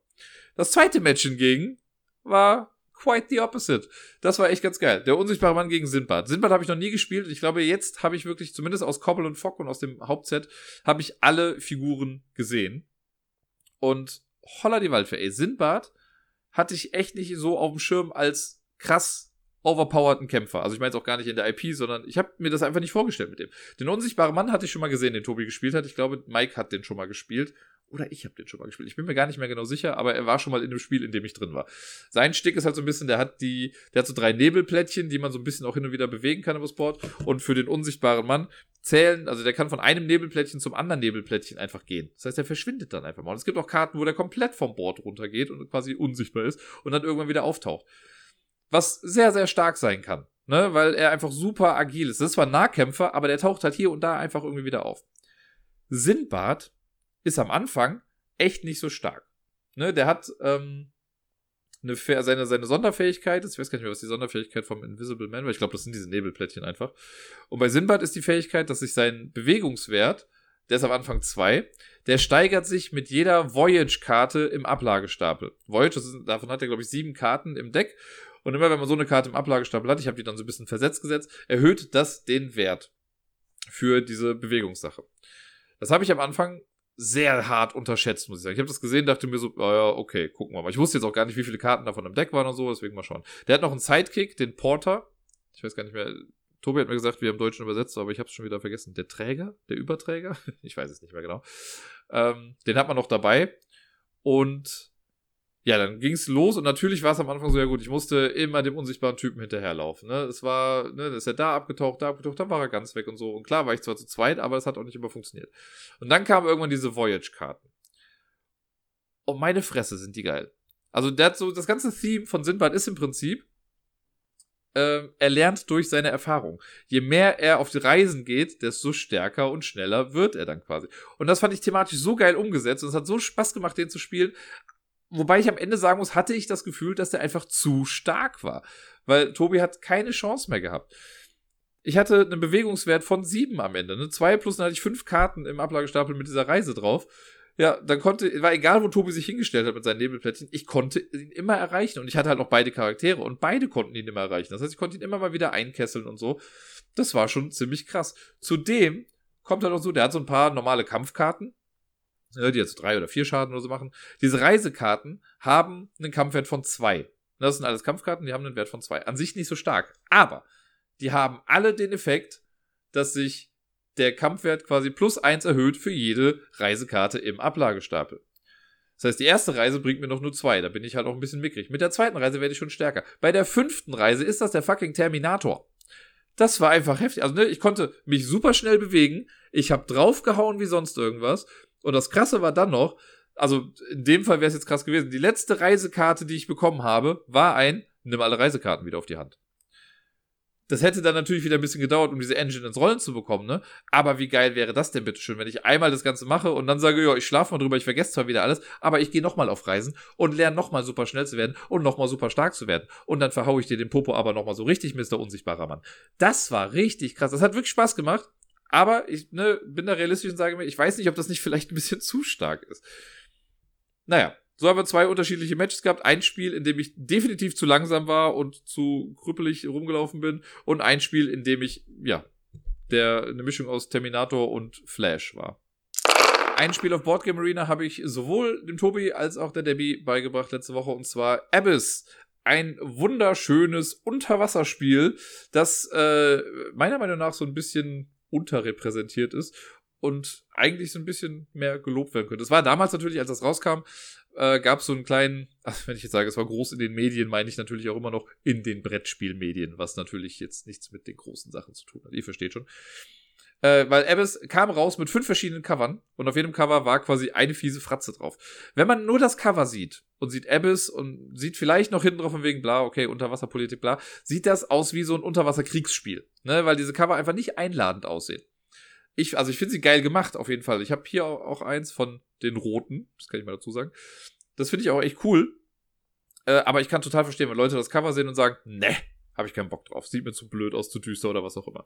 Dabei ist Abyss ein echt nettes, gar nicht so komplexes äh, ja, Set Collection, Engine Building, bla Spiel. Weiß nicht genau, wie man zusammenfassen soll. Ähm, und ich, ich danke den Machern davon, dass sie dieses geile Setting gewählt haben. Denn man hätte aus Abyss relativ einfach ein sehr, sehr langweiliges Theme schaffen können. Nämlich sowas wie Mittelalter. Ne, oder meinetwegen normale Politik oder so. Denn die Idee dahinter ist, es gibt so ein Unterwasserreich und dieses Unterwasserreich sucht eine neue Führungskraft, eine neue herrschende Person. Und wir bieten uns an, ne, wir wollen das quasi werden. Und dann gibt's so kleine äh, Verbündete, die man findet. Das sind einfach nur verschiedene Tiere. Ne? Es gibt die, die Oktopoden, die Schalentiere, die Scherentiere, ist wahrscheinlich genau das gleiche, also die Muscheln und die, die Krabben und so. Äh, da gibt's die Quallen und die Seepferdchen. So. Und die verbündeten Karten haben auch immer nur quasi dieses Tier dann irgendwie mit drauf. Die sammelt man dann. Das sind halt verschiedene Farben in dem Ding. Und mit diesen Karten heuert man dann aber Lords an, oder im Deutschen sind es die Edlen. Und die versucht man dann zu benutzen für den Einfluss. Also man sammelt Einflusspunkte. Und diese Edlen, die haben halt bestimmte Einflusspunkte schon mal drauf per se. Und wenn man genug Edle gesammelt hat, die einen Schlüssel auf sich drauf haben, dann kann man auch so Orte unter seine Kontrolle nehmen. Das ist also einigermaßen abstrakt eigentlich und gar nicht so thematisch, aber irgendwie passt es dann auch doch wieder. Ich finde es doch irgendwie alles ganz nett, ne, dass dann so Edle, die man unter seine Kontrolle gebracht hat, die helfen einem total, aber wenn sie sich dann mal an einem Ort niedergelassen haben, so dann bleiben sie da und dann helfen sie einem eben nicht mehr mit ihren Fähigkeiten. Die sagen aber noch, jo, ich stimme für dich, aber ich arbeite nicht mehr für dich. So könnte man das vielleicht sagen. Abyss hat so ein paar kleinteilige Regeln. Also jedes Mal, wenn ich das erkläre, weiß ich nie, noch nicht so ganz, wo ich damit anfangen soll. Das Board ist ganz geil aufgeteilt. Es gibt oben so eine Reihe mit der Erforschung, wo man die, die Tiefe erforschen kann. Und das ist das, was man, glaube ich, hauptsächlich im Spiel sogar macht oder sehr häufig im Spiel macht. Und das ist auch ein Mechanismus, bei dem ich schon ein paar Mal gehört habe, dass es Leuten auch nicht gefällt. Und ich habe auch den Leuten, mit denen ich das jetzt gespielt habe, gesagt, ich spiele Abyss auch nur in Echtzeit ähm, bei Boardgame Arena und nicht rundenbasiert oder zugbasiert, weil ich das das kann ich mir nicht vorstellen. Das Ding ist nämlich, der Mechanismus ist wie folgt. Wenn ich sage, ich erforsche die, die Tiefe, dann decke ich eine Karte auf davon. So, dann ist da zum Beispiel ein grüne, also grün sind die Muscheln, eine Dreiermuschel. Die haben die Werte von 1 bis 5 da drauf, ne? Eine Dreiermuschel, so. Für mich könnte das voll die geile Karte sein. Ne, ich decke das auf und denke, ja, geil, aber bevor ich die Karte nehme, muss ich sie quasi jedem anderen anbieten. Das heißt, ne, ich gehe rum, sag, Tobi, willst du die Karte haben? Und dann sagt er ja oder nein. Wenn er sie haben will, muss er mir eine Perle bezahlen, das ist die Währung in dem Spiel, und darf sich dann die Karte nehmen, darf aber auch innerhalb dieses Erforschens jetzt gerade keine weitere Karte mehr von mir kaufen. Wenn er sagt nein, dann wird Debbie zum Beispiel im Uhrzeigersinn gefragt, möchtest du die Karte haben? Sie sagt ja, muss sie mir eine Perle zahlen? Sagt sie nein. Erst dann darf ich sagen, gut, ich möchte die Karte haben. Wenn ich die Karte auch nicht haben will, decke ich wieder eine Karte auf und auch da muss erst wieder einmal reihum gefragt werden. Ähm, jeder Person oder jeder Mitspieler darf ja immer nur eine Karte kaufen und die erste Person, die eine Karte kauft, zahlt eine Perle dafür und ich meine, die zweite zahlt dann zwei Perlen und die dritte würde sogar drei Perlen, glaube ich, dafür bezahlen. Und das macht man bis zu fünfmal. Bei der fünften Karte wird zwar auch nochmal jeder gefragt, wenn ich dann dran bin, kann ich nicht mehr entscheiden, ob ich sie nehmen möchte oder nicht, sondern dann muss ich diese Karte nehmen. Kriege aber, weil man nicht mehr weiter, also weil ich nicht mehr skippen kann, kriegt man als Entschädigung in Anführungszeichen noch eine Perle geschenkt dann dafür. So, das ist das. Es gibt einen geilen Mechanismus auf Boardgame Arena, das haben sie auch schon echt cool gemacht, weil anscheinend haben sie sich, waren sie sich der Sache bewusst, dass das halt sehr blöd ist, wenn ich eine Karte aufdecke und dann warten muss, okay, Person A muss sich erst wieder einloggen und sagen, sie will die Karte nicht, Person B muss sich einloggen und sagen, sie will die Karte nicht, eventuell noch Person C und dann bin ich erst wieder dran und ich will die Karte vielleicht auch nicht haben. Und deswegen haben die einen Autoskip eingebaut. Und dann kann man unten sagen, äh, entweder bei allen Einer, Zweier, Dreier, Vierer oder Fünfer Karten, wie man noch möchte, kann man sagen, die skippe ich einfach. Dann werde ich gar nicht gefragt, sondern ich sage einfach automatisch, nö, möchte ich nicht. Oder man kann es auch individuell einstellen. Dann kann ich sagen, gut, bei den Zweier Krabben sage ich noch, nee, will ich nicht. Bei den Zweier Quallen, die will ich aber vielleicht haben. Bei den äh, Seepferdchen ist mir ganz egal, das skippe ich einfach alle per se durch. Und das können, beschleunigt das Ganze schon ein bisschen. Das ist echt cool gemacht, da haben sie sich was überlegt. Trotzdem ersetzt das, also sollte man es einfach in Echtzeit äh, face-to-face -face quasi spielen. Mit diesen Verbündeten, die ich dann bekomme, man kriegt ja dadurch nur eine Karte auf die Hand, versucht man später die Edlen anzuheuern. Man braucht für die aber mehr als einen Verbündeten. Und das Ding ist, alle Karten, die bei diesem Erforschen der Tiefe nicht genommen wurden, die werden dann verdeckt auf die jeweiligen Ablagefelder in der Mitte gelegt. Das ist dann der Rat. Das heißt, alle, ähm, alle Tintenfische kommen zusammen und alle Quallen kommen zusammen und alle Seepferdchen so, aber verdeckt. Das heißt, man sieht die Werte davon nicht mehr. Und die zweite Aktion, die man in seinem Zug machen kann, also das erste ist äh, hier die Tiefe erforschen.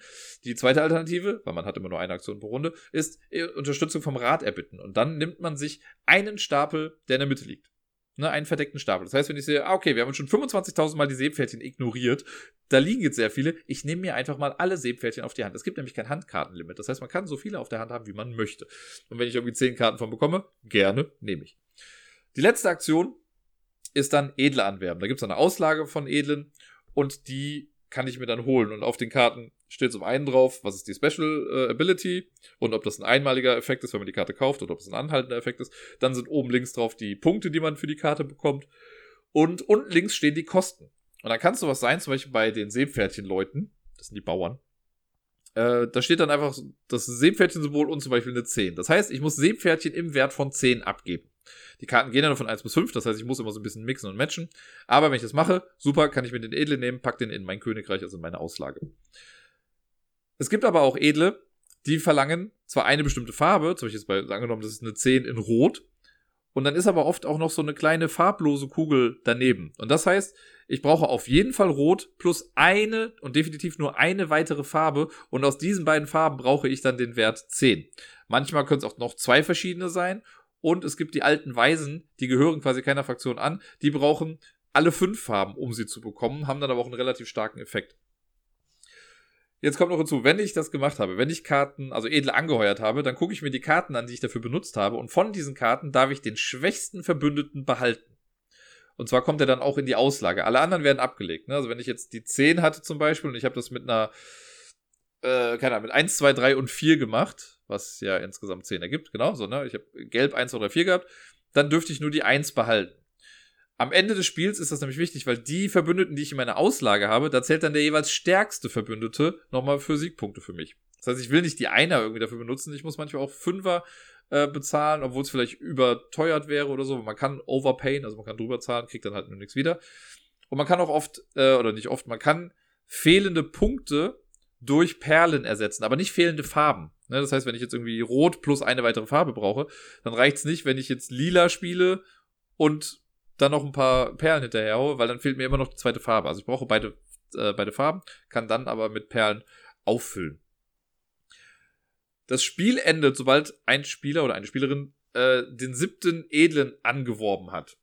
Und dann ist, glaube ich, nur noch jeder andere Spieler einmal am Zug und dann zählt man die Punkte zusammen. Alternativ kann das Spiel auch enden, wenn der edlen Stapel leer ist, aber das wird im Zweispielerspiel einfach nicht passieren. Ähm, ja, und dann rechnet man die Punkte zusammen. Man rechnet die Punkte zusammen von den Edlen, die man hat, von den äh, Orten, die man hat. Also Orte, das sind so Sachen, ne? immer wenn ich drei Leute mit dem Schlüssel angeworben habe, dann nimmt man einen Ort unter Kontrolle und dann kann man entweder einen nehmen, der offen ausliegt, oder man zieht ein bis vier Orte, das muss man aber im Vorfeld ankündigen, wie viele man nimmt, sucht sich dann einen dieser Orte aus und die anderen kommen in die offene Auslage. Heißt also, wenn ich mir mehr nehme, habe ich zwar eine größere Auswahl, aber der Rest ist halt auch free for all dann. Und die geben dann nochmal Siegpunkte. Auf jeden Fall diese Orte. Dann kriegt man noch Punkte für den jeweils stärksten Verbündeten in den jeweiligen Farben. Also höchstens 25 könnten es sein, wenn ich jetzt in jeder Farbe eine 5 draußen liegen habe. Und zu guter Letzt dann noch Punkte für verdeckte Monsterplättchen. Denn es gibt bei diesem Erforschen gibt es auch so Monsterkarten. Äh, und das ist ein bisschen, ja, push your luck, könnte man sagen. Immer wenn so eine Karte aufgedeckt wird, dann guckt man an der Seite, da ist so eine Leiste dann dafür. Ähm, wo steht gerade der Monstermarker und daneben ist so eine Belohnung. Wenn ich gegen das Monster kämpfe, kann ich mir eine dieser Belohnungen aussuchen. Das ist auf der einfachsten Stufe entweder eine Perle oder ein Monsterplättchen. Auf der zweiten Stufe wäre es dann zwei Perlen, zwei Monsterplättchen oder eine Perle und ein Monsterplättchen.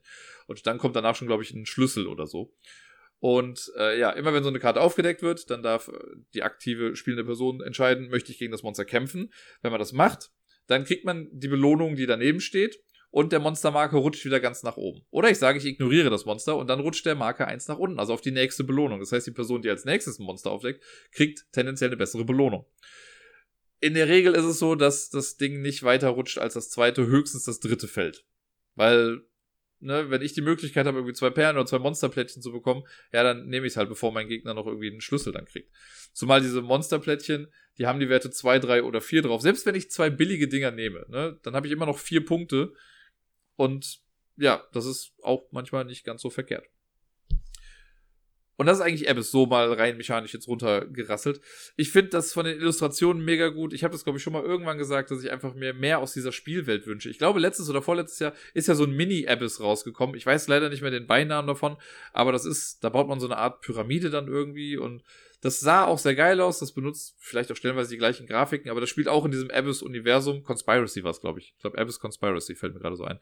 Ähm, das wollte ich irgendwann mal testen, weil ich glaube, das ist auch ganz cool. Das ist so das ganze Spielprinzip von Abyss nur halt nochmal ein bisschen weiter runtergebrochen für ein schnelleres Spiel unterwegs. Das ist so schon sehr schnell. Also man glaubt gar nicht, man hat gerade so das Gefühl, okay, jetzt habe ich gerade eine gute Engine, jetzt bin ich gerade gut dabei und schwupps hat mir gegenüber den siebten Edlen angeworben und das Spiel ist vorbei. Mir gefällt's gut. Ich kann es nur empfehlen. Und bei Boardgame Arena kann man es halt echt ganz gut spielen. Aber nochmal die Empfehlung, spielt ist live und nicht äh, zugbasiert. Mit Debbie habe ich auch zwei Runden Tobago gespielt. Oder Tobago. Tobago, Tobago, Potato, Potato.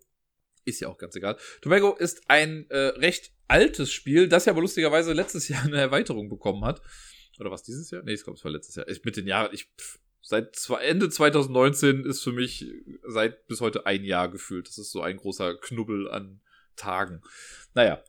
Tobago ist ein Spiel, das äh, mir sehr am Herzen liegt. Ich mag das total gerne, weil es, so wie ich finde, sehr einzigartig ist. Es gibt ja viele Deduktionsspiele und das ist im Prinzip ein Induktionsspiel. Man hat eine Insel, Tobago, und die Spieler platzieren anfangs äh, so kleine ATVs, All-Terrain Vehicles, Vehicles, Autos, platzieren Autos da drauf. Und dann hat man so ein paar Handkarten auf der Hand und bla. Und im Prinzip geht es darum, es äh, ploppen immer wieder Schätze auf der Insel auf und wir wollen die heben. So, und dann ist aber so, dass wir, die Schätze stehen am Anfang gar nicht fest, wo die sind. Wir legen fest, wo diese Schätze sind. Und das zwar nach und nach. Das ist, äh, ich sag mal, so ein bisschen wie bei Cryptid auch. Da versucht man ja auch ein bestimmtes Feld dann rauszufinden und die Leute haben so Hinweise drauf. Hier spielen wir diese Hinweise selber aus. Das heißt, ich habe eine Kartenhand und dann spiele ich sowas aus wie, okay, der weiße Schatz ist auf einem Wasserfeld. So, und schwupps, wissen alle, okay, weiß ist auf dem Wasser. Dann ist das auch gesetzt. Dann kann die nächste Person spielen, okay, es muss in äh, Sichtweite einer Statue sein. Und dann nimmt man die, also das wird mit so Würfeln markiert auf den Feldern. Und dann nimmt man die Würfel weg, die es nicht mehr sein können. Und das macht man so lange, bis es nur noch ein Würfel sein kann, also bis nur noch ein Feld wirklich klar ist. Und dann geht's rum, wer zuerst dahin fährt, der hebt dann den Schatz. Was nicht unbedingt heißt, dass man den größten Takeaway von der ganzen Sache hat. Denn das Schatzheben in diesem Spiel ist auch ein bisschen Push Your Luck schon wieder. Es gibt halt so Schatzkarten und man guckt, wie viele Hinweise hat man gebraucht, um diesen Schatz zu finden. Also wie viele Karten wurden quasi dahin gespielt. So viele Karten werden gezogen, plus eine Karte für die Person, die quasi den Schatz gehoben hat, plus noch eine Random-Karte. So, die angenommen, da sind jetzt vier Hinweise gewesen. Ich bin hingefahren und habe den Schatz gehoben. Das wäre dann die fünfte Karte und die sechste, weil da ähm, weil immer eine random Karte dazukommt. So.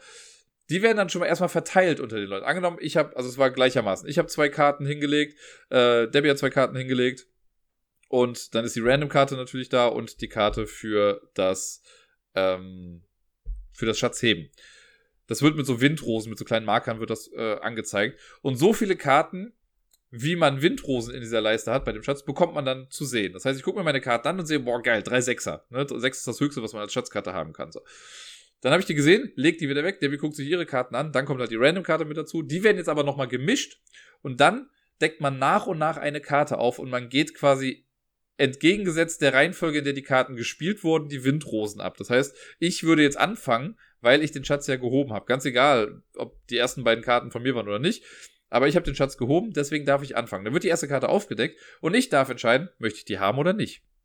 So, jetzt weiß ich ja, da waren drei Sechser drin. Jetzt wird eine Karte aufgedeckt und da ist eine 2.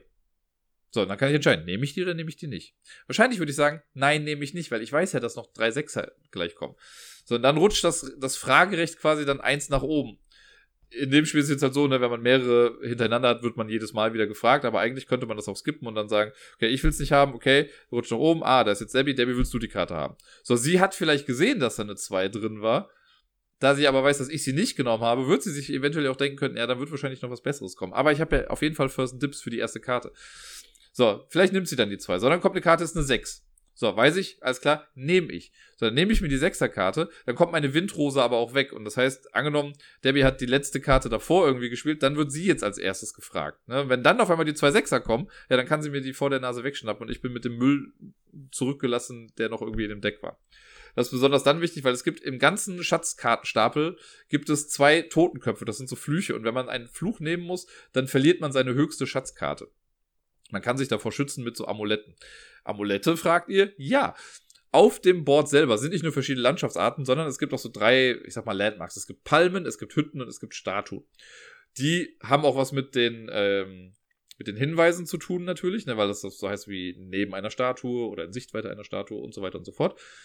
Bei den Statuen ist aber noch so, die gucken anfangs auf ein bestimmtes Feld. Die kann man halt so drehen. Das sind diese Tiki-Dinger, Statuen. Wie heißen die? Ach Gott. Die Rapa Nuis hier ne, von den Osterinseln. So sehen die in etwa aus. Ein bisschen anders. Die gucken auf jeden Fall in eine Richtung. Und wenn ein Schatz gehoben wurde, drehen die sich danach quasi um 60 Grad, also auf die nächste Kante guckend. Und da, wo sie dann hingucken oder hingeguckt haben. Ich hab's gerade ich vergesse es immer wieder. Ich glaube, da, wo sie hingeguckt haben, da landet dann am Strand ein Amulett. Und Amulette kann man mit seinem Auto einsammeln. Und die, diese Amulette geben einem dann eine von vier Möglichkeiten. Man kann das benutzen, um sich vor dem Fluch zu schützen. Man kann es benutzen, um eine zusätzliche Karte zu spielen oder um sein Auto nochmal zu bewegen oder um einen Würfel zu entfernen. Mit dem Auto bewegen ist es übrigens wie folgt. Wenn man sein Auto bewegen möchte, also ich kann mich entscheiden, möchte ich eine Karte spielen oder möchte ich mein Auto bewegen. Wenn ich mein Auto bewegen möchte, habe ich, ich sag mal, drei Aktionspunkte mit diesem Auto. Und für einen Aktionspunkt kann ich entweder auf dem Terrain, auf dem ich gerade bin, so viele Felder fahren, wie ich möchte, oder ich wechsle das Terrain. Ne, das muss dann angrenzend sein, also geht dann von Hexfeld zu Hexfeld. Das ist am Anfang was, das muss man so ein bisschen verstehen, aber es macht dann eigentlich relativ viel Spaß, sich auszuknobeln, wie die Wege am klügsten zu fahren sind, weil da kann man schon coole Kombos irgendwie mitmachen. Ja, und eigentlich ist es das dann schon gewesen. Man spielt so lange, bis keine Schatzkarten mehr da sind. Es gibt insgesamt vier Schätze, die gleichzeitig gehoben werden können. Und immer die Person, die den Schatz, glaube ich, gehoben hat, die darf dann auch äh, den Starthinweis für den neuen Schatz dann spielen. Am Anfang sind nur so viele Schätze im Rennen, wie äh, Spieler und Spielerinnen teilnehmen.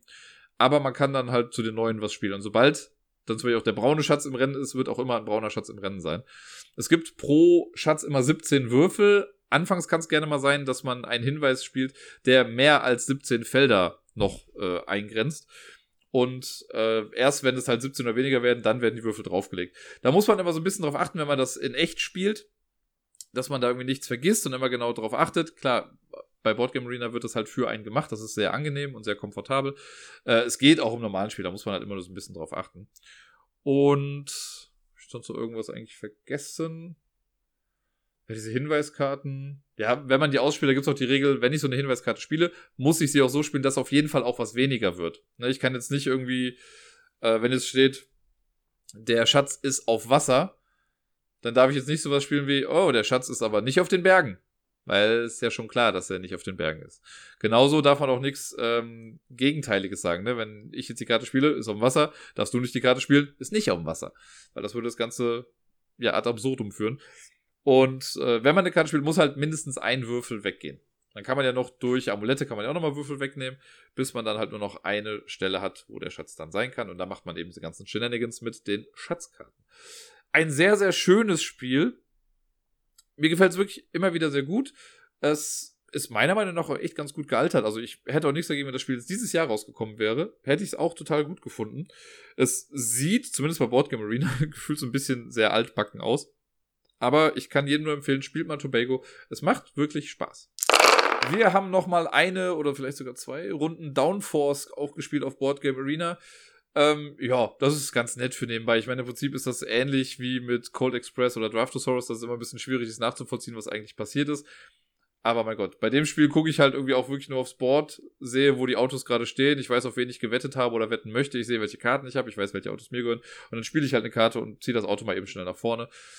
Und das war es dann eigentlich auch schon wieder. Äh, wir haben letztens eine Strecke gespielt. Ich weiß gar nicht mehr, was es war. Ich habe ich davon erzählt. So eine Art Savanne oder sowas war das, wo dann so Tierplättchen drauf sind. Die fand ich nicht so toll. Die fand ich eher ein bisschen langweilig eigentlich. Das geht einfach nur so schlangenförmig quasi nach unten. Und dann gibt es halt Tierplättchen, die den Weg stellenweise blockieren. Und das heißt, wenn ein Auto an einem Plättchen davon vorbei ist, dann wird dieses Plättchen auf das nächste Feld gelegt. Und damit kann man halt auch Sachen blockieren. Aber das fand ich irgendwie ein bisschen zu friemelig. Ich mag diesen, diesen Danger Circuit Kurs, wo man so Loops fährt, also wo es dann so Kreuzungen gibt, wo die Autos halt wirklich aus zwei Richtungen dann kommen können. Das finde ich spannend, das macht mir Spaß, weil man da so ein bisschen taktisch noch Sachen machen kann. Äh, ja, und ansonsten, ich habe ja schon oft gesagt, dass ich Downforce echt ganz nett finde, dass es für mich immer noch so ein bisschen wie Tempo Kleine Schnecke Deluxe ist, mit halt ein paar mehr äh, Baby, äh, Extra Steps, Baby Steps. Mh. Und ja, finde ich äh, toll, aber ich weiß nämlich, der Fudel hat jetzt, glaube ich, gesagt, dass es nicht so seins ist. Kann ich auch verstehen ne, dass Leute sagen, dass denen das nicht gefällt. Aber für so nebenbei finde ich das total in Ordnung. Das nächste Spiel ist auch ein Spiel, das ich schon sehr lange kenne und ich meine, ich hatte es hier auch schon zwei, dreimal im Podcast. Äh, und das habe ich auch der Debbie beigebracht und zwar Drachenherz. Das ist ja ein wunderschönes, kleines, schnelles Kartenspiel. Ich sage nicht, dass es eines der besten Zwei-Personen-Kartenspiele ist, weil das sehe ich nicht so, aber trotzdem ist es eins, das ich immer wieder sehr gerne spiele. Drachenherz hat, glaube ich, letztes oder vorletztes Jahr sogar eine Neuauflage bekommen mit so einer Art Unterwasserwelt. Die Version, die ich habe, Drachenherz, hat noch eine Illustration von Michael Menzel, die halt ziemlich cool ist. Ist so ein bisschen, ja, Foreshadowing für Andor gewesen, könnte man vielleicht sagen. Und äh, ja, man hat ein Board, das kommt in die Mitte und auf diesem Board sind ganz viele kleine Ablagestapel. Vielleicht mag ich das deswegen. Zumindest Ablagefelder erstmal. Und äh, jeder Spieler bekommt ein Deck. Es gibt das rote Deck und das grüne Deck. Die sind bis auf die Kartenrückseite identisch. Man mischt sein Deck, nimmt sich fünf Karten auf die Hand und dann kann es losgehen. Wenn man am Zug ist, darf man eine Kartenart wählen und davon so viele Karten spielen, wie man möchte. Dafür muss man allerdings dann gucken, was auf dem Feld eigentlich möglich ist. Denn das ist so ein Spiel. Es gibt zum Beispiel eine Karte, das ist ein Schatz. So, wenn ich einen Schatz hinlege, bleibt der einfach da liegen. Der ist auf so einer Bergspitze quasi drauf. So, lege ich den Schatz dahin oder mehrere Schätze. Gut ist, ich ziehe wieder auf fünf Handkarten auf. Mein Gegenüber ist dran. Wenn ich einen Feuerdrachen spiele, oder mehrere, darf ich mir alle Schätze nehmen. Das ist durch so Pfeile repräsentiert auf dem Board. Ne? Also von Feuerdrache zu Schatz ist dann so ein Pfeil in diese Richtung. Und dann kann ich sagen, gut, ich spiele einen Feuerdrachen, nehme mir alle Schätze, die da sind, die kommen dann auf meinen persönlichen Ablagestapel. Dann kann aber zum Beispiel dann wieder das Gegenüber kann sagen, ha, Feuerdrache, ich habe drei Bogenschützen, die spiele ich jetzt aus und nehme mir dann äh, die Feuerdrachen, die da sind. Bei den Bogenschützen, das ist aber so ein Sonderfeld, da dürfen, also können nur bis zu drei Karten drauf sein. Das wird da relativ klar, finde ich, gezeigt, so dass da nur drei Sachen drauf können. Das heißt, ich kann aber auch sagen, ich spiele jetzt nur eine Karte, dann laufe ich aber Gefahr, dass mein Gegenüber dann vielleicht zwei noch dazu spielt und den dritten dann voll macht und sich dadurch dann die Feuerdrachen holt. Die Bogenschützen, wenn man die einmal aktiviert hat, die räumen dann aber auch wieder das Feld und kommen unter den Schiffsstapel. Dazu später mehr. Das ist so eine Seite des Boards. Auf der anderen Seite, man kann nämlich an die Schätze auch nicht mit den äh, Feuerdrachen rankommen, sondern auch mit den Prinzessinnen oder auf Englisch Sorcerer. Da finde ich, oder Sorceress, das fand ich ein bisschen seltsam von der Übersetzung, weil ich hatte das äh, anfangs auf Englisch gestellt, Board Game Arena, und die Begriffe waren halt schon so ein bisschen anders. Aber gut. Die Prinzessin, so eine Kriegerprinzessin, die kann sich nämlich auch die Schätze schnappen. Ne, das heißt, ich kann auch sagen, ich spiele eine Prinzessin, nehme mir alle Schätze, die da sind. Ich kann aber auch, wenn ich die Prinzessin spiele, sagen, ich nehme mir alle versteinerten Drachen, die es da gibt. Weil versteinerte Drachen ist auch so ein Feld, wo man Karten einfach draufspielen kann, so ähnlich wie bei den Schätzen. Hat aber noch den Bonuseffekt, wenn ich mir versteinerte Drachen nehme, bekomme ich auch den großen Drachen. Das ist so ein kleiner Marker. Den lege ich dann zu mir hin und der gibt mir die super tolle Fähigkeit, eine Handkarte mehr zu haben. Das klingt erstmal total banal, aber kann sehr viel ausmachen, weil man einfach mehr Auswahl hat. Das ist schon relativ wichtig eigentlich. Das heißt, bei der Prinzessin habe ich die Wahl. Entweder Schatz oder versteinerte Drache.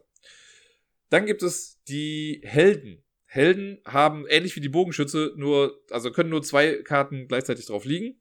Und wenn ich zwei Helden draufgelegt habe, kann ich entweder alle Prinzessinnen nehmen oder alle Trolle. Und bei den Trollen ist es so, wenn ich einen Troll oder mehrere Trolle spiele, kann ich entscheiden, oder nehme ich mir alle Prinzessinnen. Also Prinzessin nimmt Stein und Schatz und Held nimmt Prinzessin oder Troll und Troll nimmt Prinzessin. Das ist, das klingt jetzt, das müsst ihr euch nicht merken, das ist nicht prüfungsrelevant. Aber die, äh, das sind so ein bisschen die Verbindungen da.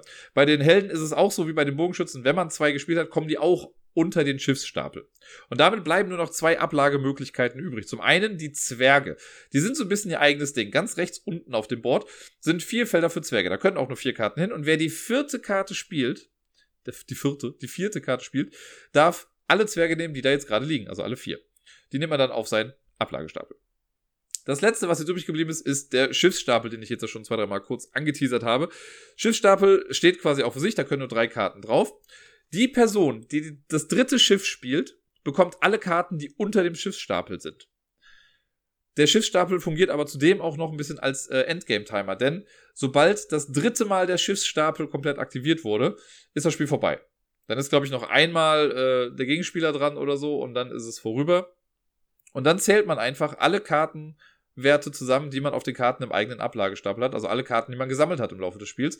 Und diese große Drachenstatue, die man da bekommt, die gibt, glaube ich, nochmal drei Bonuspunkte. Und dann guckt man, wer die meisten Punkte hat. Und äh, ja, wer die meisten hat, gewinnt dann das Spiel. Es ist wirklich ein super simples Spiel, wenn man einmal die Zusammenhänge, äh, Zusammenhänge verstanden hat. Und ich finde, durch das Board wird man da eigentlich schon echt ganz gut durchgeleitet dann kann man das super flott spielen in fünf bis, ja, vielleicht zehn Minuten. Und dann ist man äh, mit einer Runde durch. Man kann eigentlich dann direkt nochmal eine Runde spielen, weil es halt so flott geht. Ich mag das sehr, das Spiel. Äh, ich kann mir aber auch vorstellen, dass es viele Leute gibt, denen das zu seicht ist. Ne? Das ist jetzt kein Spiel, wo man große taktische Entscheidungen treffen muss. Es kommt halt meistens runter mit wie, okay, spiele ich jetzt die Karte ähm, in der ja, mit der Angst, dass äh, mein Gegenüber sich die dann auch direkt wieder schnappt. Oder bei den Zwergen spiele ich jetzt zwei Zwerge und hoffe, dass mein Gegenüber nicht zwei hat. Oder spiele ich nur einen in der Hoffnung, dass ich dann noch einen oder noch zwei ziehe. Ne, so Sachen fragt man sich dann halt. Keine, keine krassen Geschichten, aber interessante Entscheidungen, die man da treffen kann, wie ich finde. Eine Partie Can't Stop haben wir auch gespielt über Board Game Arena. Das funktioniert ja auch ganz gut zu zweit. Ich habe es nicht schaffen können. Es sah eigentlich ganz gut aus, aber was willst du machen? Ich habe über Can't Stop letztens schon mal gesprochen, deswegen werde ich dafür jetzt nicht allzu viel Zeit aufwenden. Ähm, einfach nur, dass mir da jetzt gerade nochmal bewusst geworden ist. Das ist mir vorher gar nicht klar gewesen. Aber bei Board Game Arena findet sich quasi noch das alte Design. Weil mittlerweile ist ja Can't Stop eigentlich nur noch so ein Stoppschild, auf dem man spielt. Und früher war das noch so ein Bergsteiger-Theme. Und bei Board Game Arena hat man noch so ein Bergsteiger-Ding. Ich weiß noch, ähm, die liebe Birdie, eine äh, sehr, sehr gute Freundin, die ich ja hin und wieder mal hier erwähne vielleicht, die immer mit auf der Spielemesse ist und so. Äh, mit der habe ich das auch sehr oft gespielt in der Brettspielwelt. Und da war es ganz am Anfang auch noch so ein Bergsteiger-Theme, bis sie das irgendwann auf dieses Stoppschild angepasst haben. Und irgendwann meinte sie, sie hätte eigentlich ganz gerne Can't Stop, sie mag dieses Stoppschild aber nicht und sie hätte gerne diese Bergsteiger-Version. Dann habe ich es in der Tat geschafft für sie. Ich weiß gar nicht mehr, wie ich es gemacht habe, aber ich habe für sie so eine uralte Version davon gefunden, wo das noch so ein aufrollbarer Spielplan war mit diesen ganzen Figuren. Das war schon ziemlich geil. Ich weiß gar nicht, ob sie das immer noch hat. Ich hoffe sehr, weil es war nicht ganz so einfach, da dran zu kommen. Ich habe ja, glaube ich, schon gesagt, dass ich relativ viel mit Debbie gespielt habe. Und das nächste Spiel äh, ist da keine Ausnahme. Es ist auch mit Debbie gespielt worden. Und zwar King Domino. Ein Spiel, das sie nach eigenen Aussagen noch nie gewonnen hatte. Und dann hat sie gegen mich gespielt und hat gewonnen. Zumindest nicht im ersten Anlauf. Ich glaube, wir haben es zwei oder dreimal gespielt. Auf jeden Fall, das letzte Mal hat sie dann gewonnen. Äh, und das nicht zu knapp. King Domino ist ja Spiel des Jahres geworden.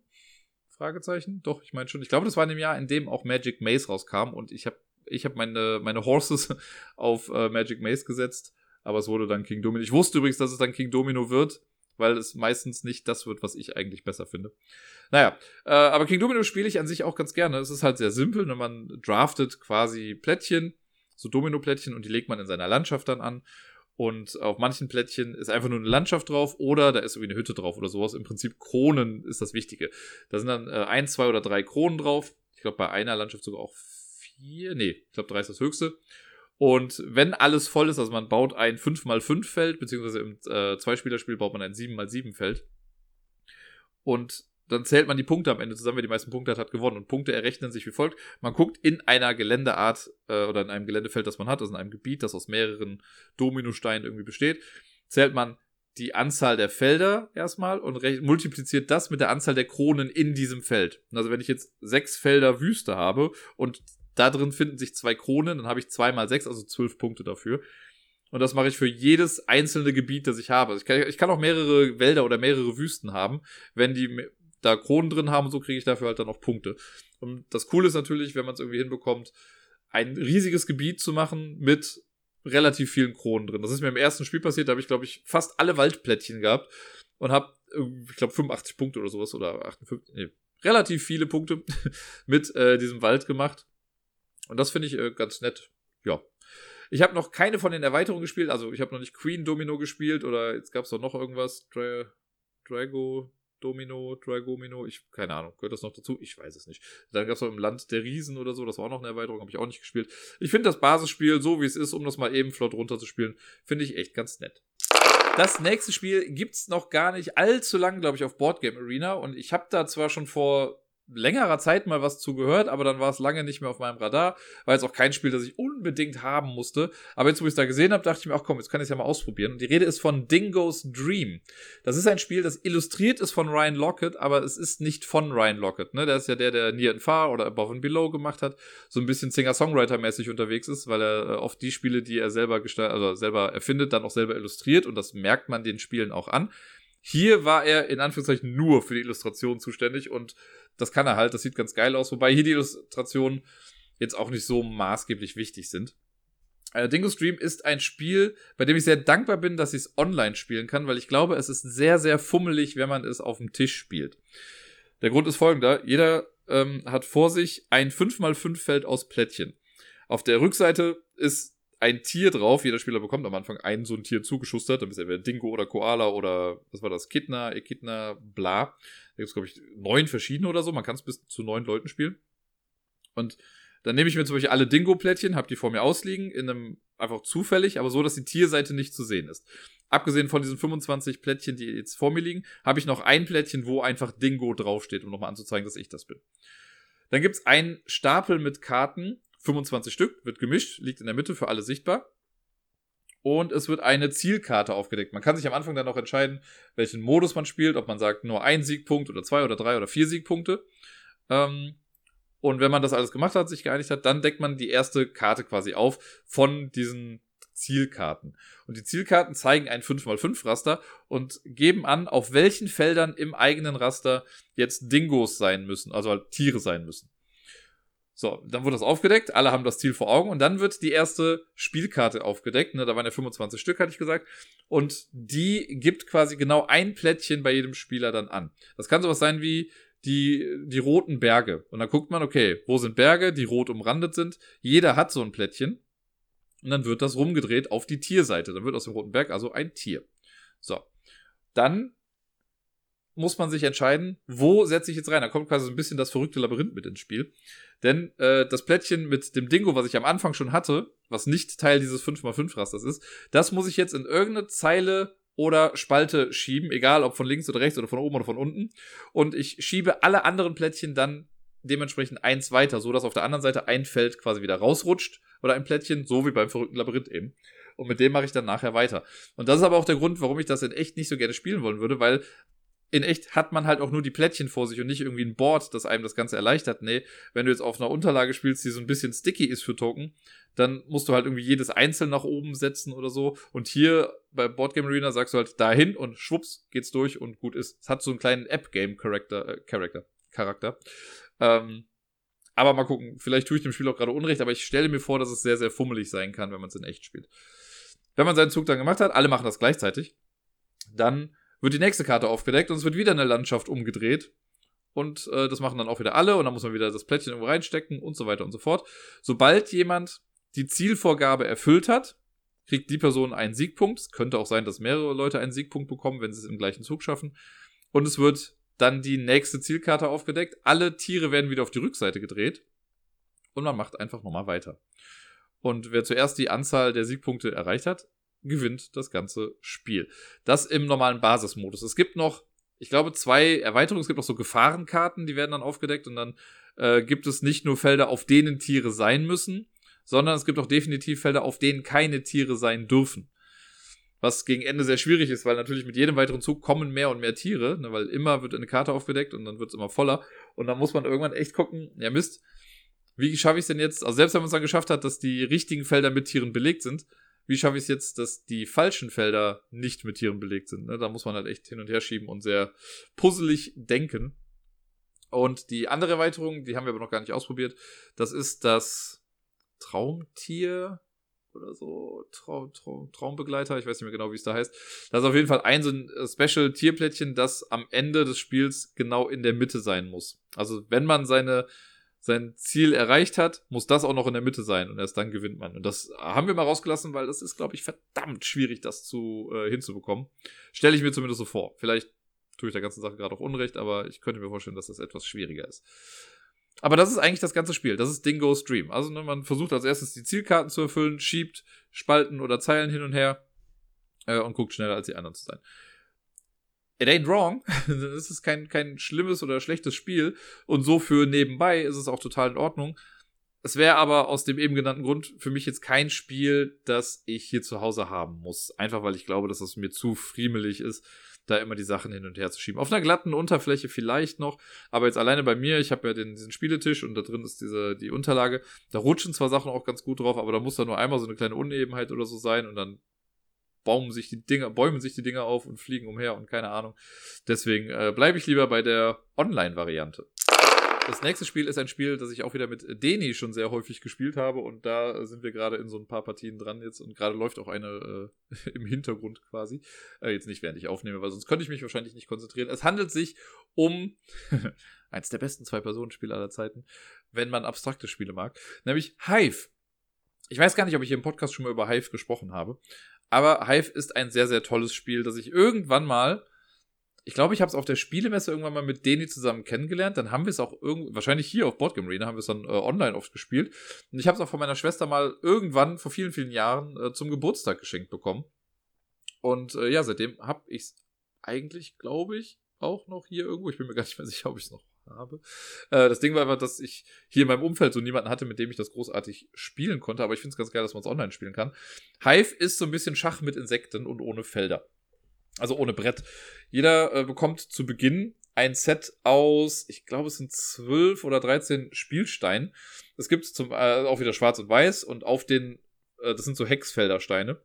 Und auf diesen Steinen drauf sind dann aber nochmal eingravierte Insekten. Es gibt die Bienenkönigin, das ist quasi wie König beim Schach. Äh, wenn die außer Gefecht gesetzt ist, dann hat man das Spiel gewonnen. Es gibt drei Ameisen, es gibt zwei Spinnen, drei Grashüpfer und zwei Käfer. Wer jetzt mitgezählt hat, weiß, wie viele Figuren es sind. Ich habe nicht mitgezählt, deswegen ist es mir egal, ich mache einfach weiter. Das Spiel beginnt, indem äh, Weiß beginnt und eine Spielfigur hinsetzt. Also einfach auf den Tisch setzt. Ne, es gibt, ne, die müssen halt angrenzend nachher sein, aber die erste setzt man einfach hin. Das kann entweder die Bienenkönigin sein oder irgendein anderes Viech. Und dann macht's äh, Schwarz quasi gleich, legt auch eine Figur dran. Und ab da gilt dann aber die Regel, wenn man eine neue Figur ins Spiel bringen möchte, geht das nur, wenn nur die eigenen Steine berührt werden. Das heißt, ich dürfte jetzt nicht meine zweite Figur reinbringen und das so setzen, dass es angrenzend an meinen und den äh, gegnerischen Stein ist. Muss also immer an die eigene Farbe angrenzen. Zu Beginn setzt man eher mal Steine rein. Eine goldene Regel ist auch, ich glaube, ab dem dritten Zug oder spätestens beim dritten Zug muss man seine Königin reinsetzen. Und erst wenn die Königin drin ist, darf man seine Steine auch bewegen. Und Ziel ist es, habe ich ja schon gesagt, die Bienenkönigin außer Gefecht zu setzen. Und das bedeutet, dass alle sechs Felder um die Königin rum belegt sind. Egal ob mit eigenen oder mit fremden Steinen. Und dann äh, ist das Spiel quasi vorbei. Und das kann man durch die ganzen Special Effects der einzelnen Figuren machen. Hier gibt es jetzt nicht Bauern und sowas, sondern ich habe schon gesagt, Ameise, Spinne, Grashüpfer, Käfer, ja, und die Königin selbst dann noch. Und die haben alle so eine andere Bewegungsart. Es gibt zum Beispiel die Ameise. Also Hive heißt das Ganze auch, weil das ja im Endeffekt so einen großen Insektenhive, so ein Nest oder sowas ähm, bildet. Weil die Steine ja irgendwie alle immer zusammenhängen. Man darf halt keine Lücken entstehen lassen, sowas. Es muss immer alles zusammenhängen. So, und die Ameisen, wenn die drin sind, die können komplett am Rand dieses Hives entlanglaufen. Egal wie viele Felder, man kann die komplett einfach einmal da lang ziehen lassen können aber nicht in so Lücken reingehen. Ne? Also wenn ich jetzt, ich weiß nicht, ob ihr das, wenn ihr euch so ein U vorstellt aus Hexfeldern, dann ist ja in der Mitte, zwar könnte frei sein, aber um von oben reinzukommen, das würde ja nicht gehen. Man kann die nicht einfach durchschieben, weil sonst würden die an den Seiten, müssten sich so wegbiegen. Ich hoffe, das ist irgendwie ein bisschen verständlich, wenn das so. Oder ne, wenn ihr das Ding in der Mitte frei habt und einen Kreis drumherum vor euch vorstellt, aber oben fehlt dann ein Stein. So kann man sich das vielleicht besser vorstellen, weil dann kommt da keiner mehr rein. So, auf jeden Fall nicht von außen. Die Ameise geht außen lang. So. Dann gibt's die Spinne. Die Spinne geht quasi auch außen lang, geht aber nur drei Felder weit. Es gibt den, und Felder heißt drei, drei Kanten geht sie weit. Äh, dann gibt's den Grashüpfer. Der Grashüpfer, den platziert man und seine einzige Bewegungsmöglichkeit ist, er springt in einer geraden Linie auf das gegenüberliegende freie Feld. Ne, das kann dann auch über gegnerische Figuren sein, über eigene Figuren. Der kann so relativ weit springen und das kann man dann irgendwie benutzen, um den so ein bisschen hin und her springen zu lassen. Dann gibt's den Käfer. Der Käfer, äh, den platziert man und der kann immer nur ein Feld weit gehen, aber der hat die krasse Eigenschaft, der kann auch auf andere Figuren draufgehen, egal ob auf eigene oder gegnerische Figuren. Und er kann auch auf die gegnerische Bienenkönigin draufgehen. Die handle ich jetzt nochmal ganz schnell ab. Die Bienenkönigin kann ein Feld gehen. Punkt. Der Käfer kann sich auf die gegnerische Bienenkönigin draufsetzen. Und es zählt halt immer das, die Feldfarbe, die oben drauf ist. Das heißt, wenn ich schwarz spiele und Deni kommt mit der weißen, mit dem weißen Käfer und setzt sich auf meine Königin drauf, zählt das Feld quasi gerade als weiß. Und wir erinnern uns, man kann ja neue Spielsteine immer nur dann reinbringen, wenn es nur an eigene Farben angrenzt. Und das ist halt sehr, sehr stark. Ne? Wenn ich jetzt das mein Feld mit der Bienenkönigin auf einmal weiß ist, und Deni jetzt seine da einfach nur noch dran packen kann, ja, dann muss ich schnell handeln, um noch irgendwie gewinnen zu können. Natürlich kann ich aber auch auf seinen Käfer noch einen meiner Käfer draufpacken. Dann kann er aber da auch noch mal seinen zweiten Käfer draufpacken. Ich könnte meinen aber auch noch mal draufpacken, sodass man so einen riesigen Käferturm hat und sich die Biene einfach nur denkt, what the fuck, Leute, was ist eigentlich los mit euch da oben? Es gibt sehr, sehr viele Möglichkeiten, wie man Moves blocken kann in diesem Spiel.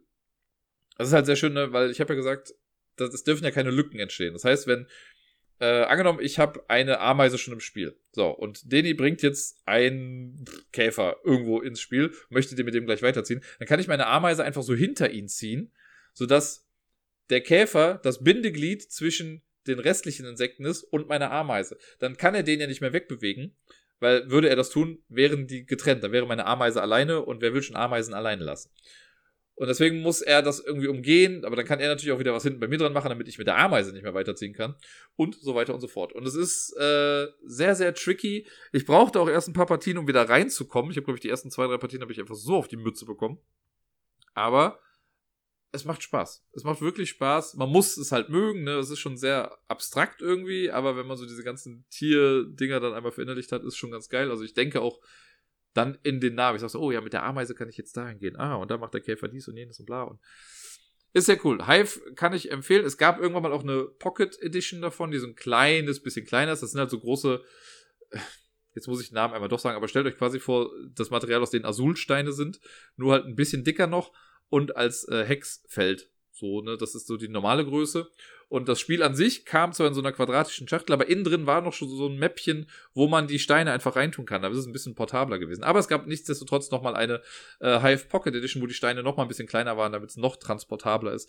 Die würde ich wahrscheinlich sogar eher empfehlen als die große Version.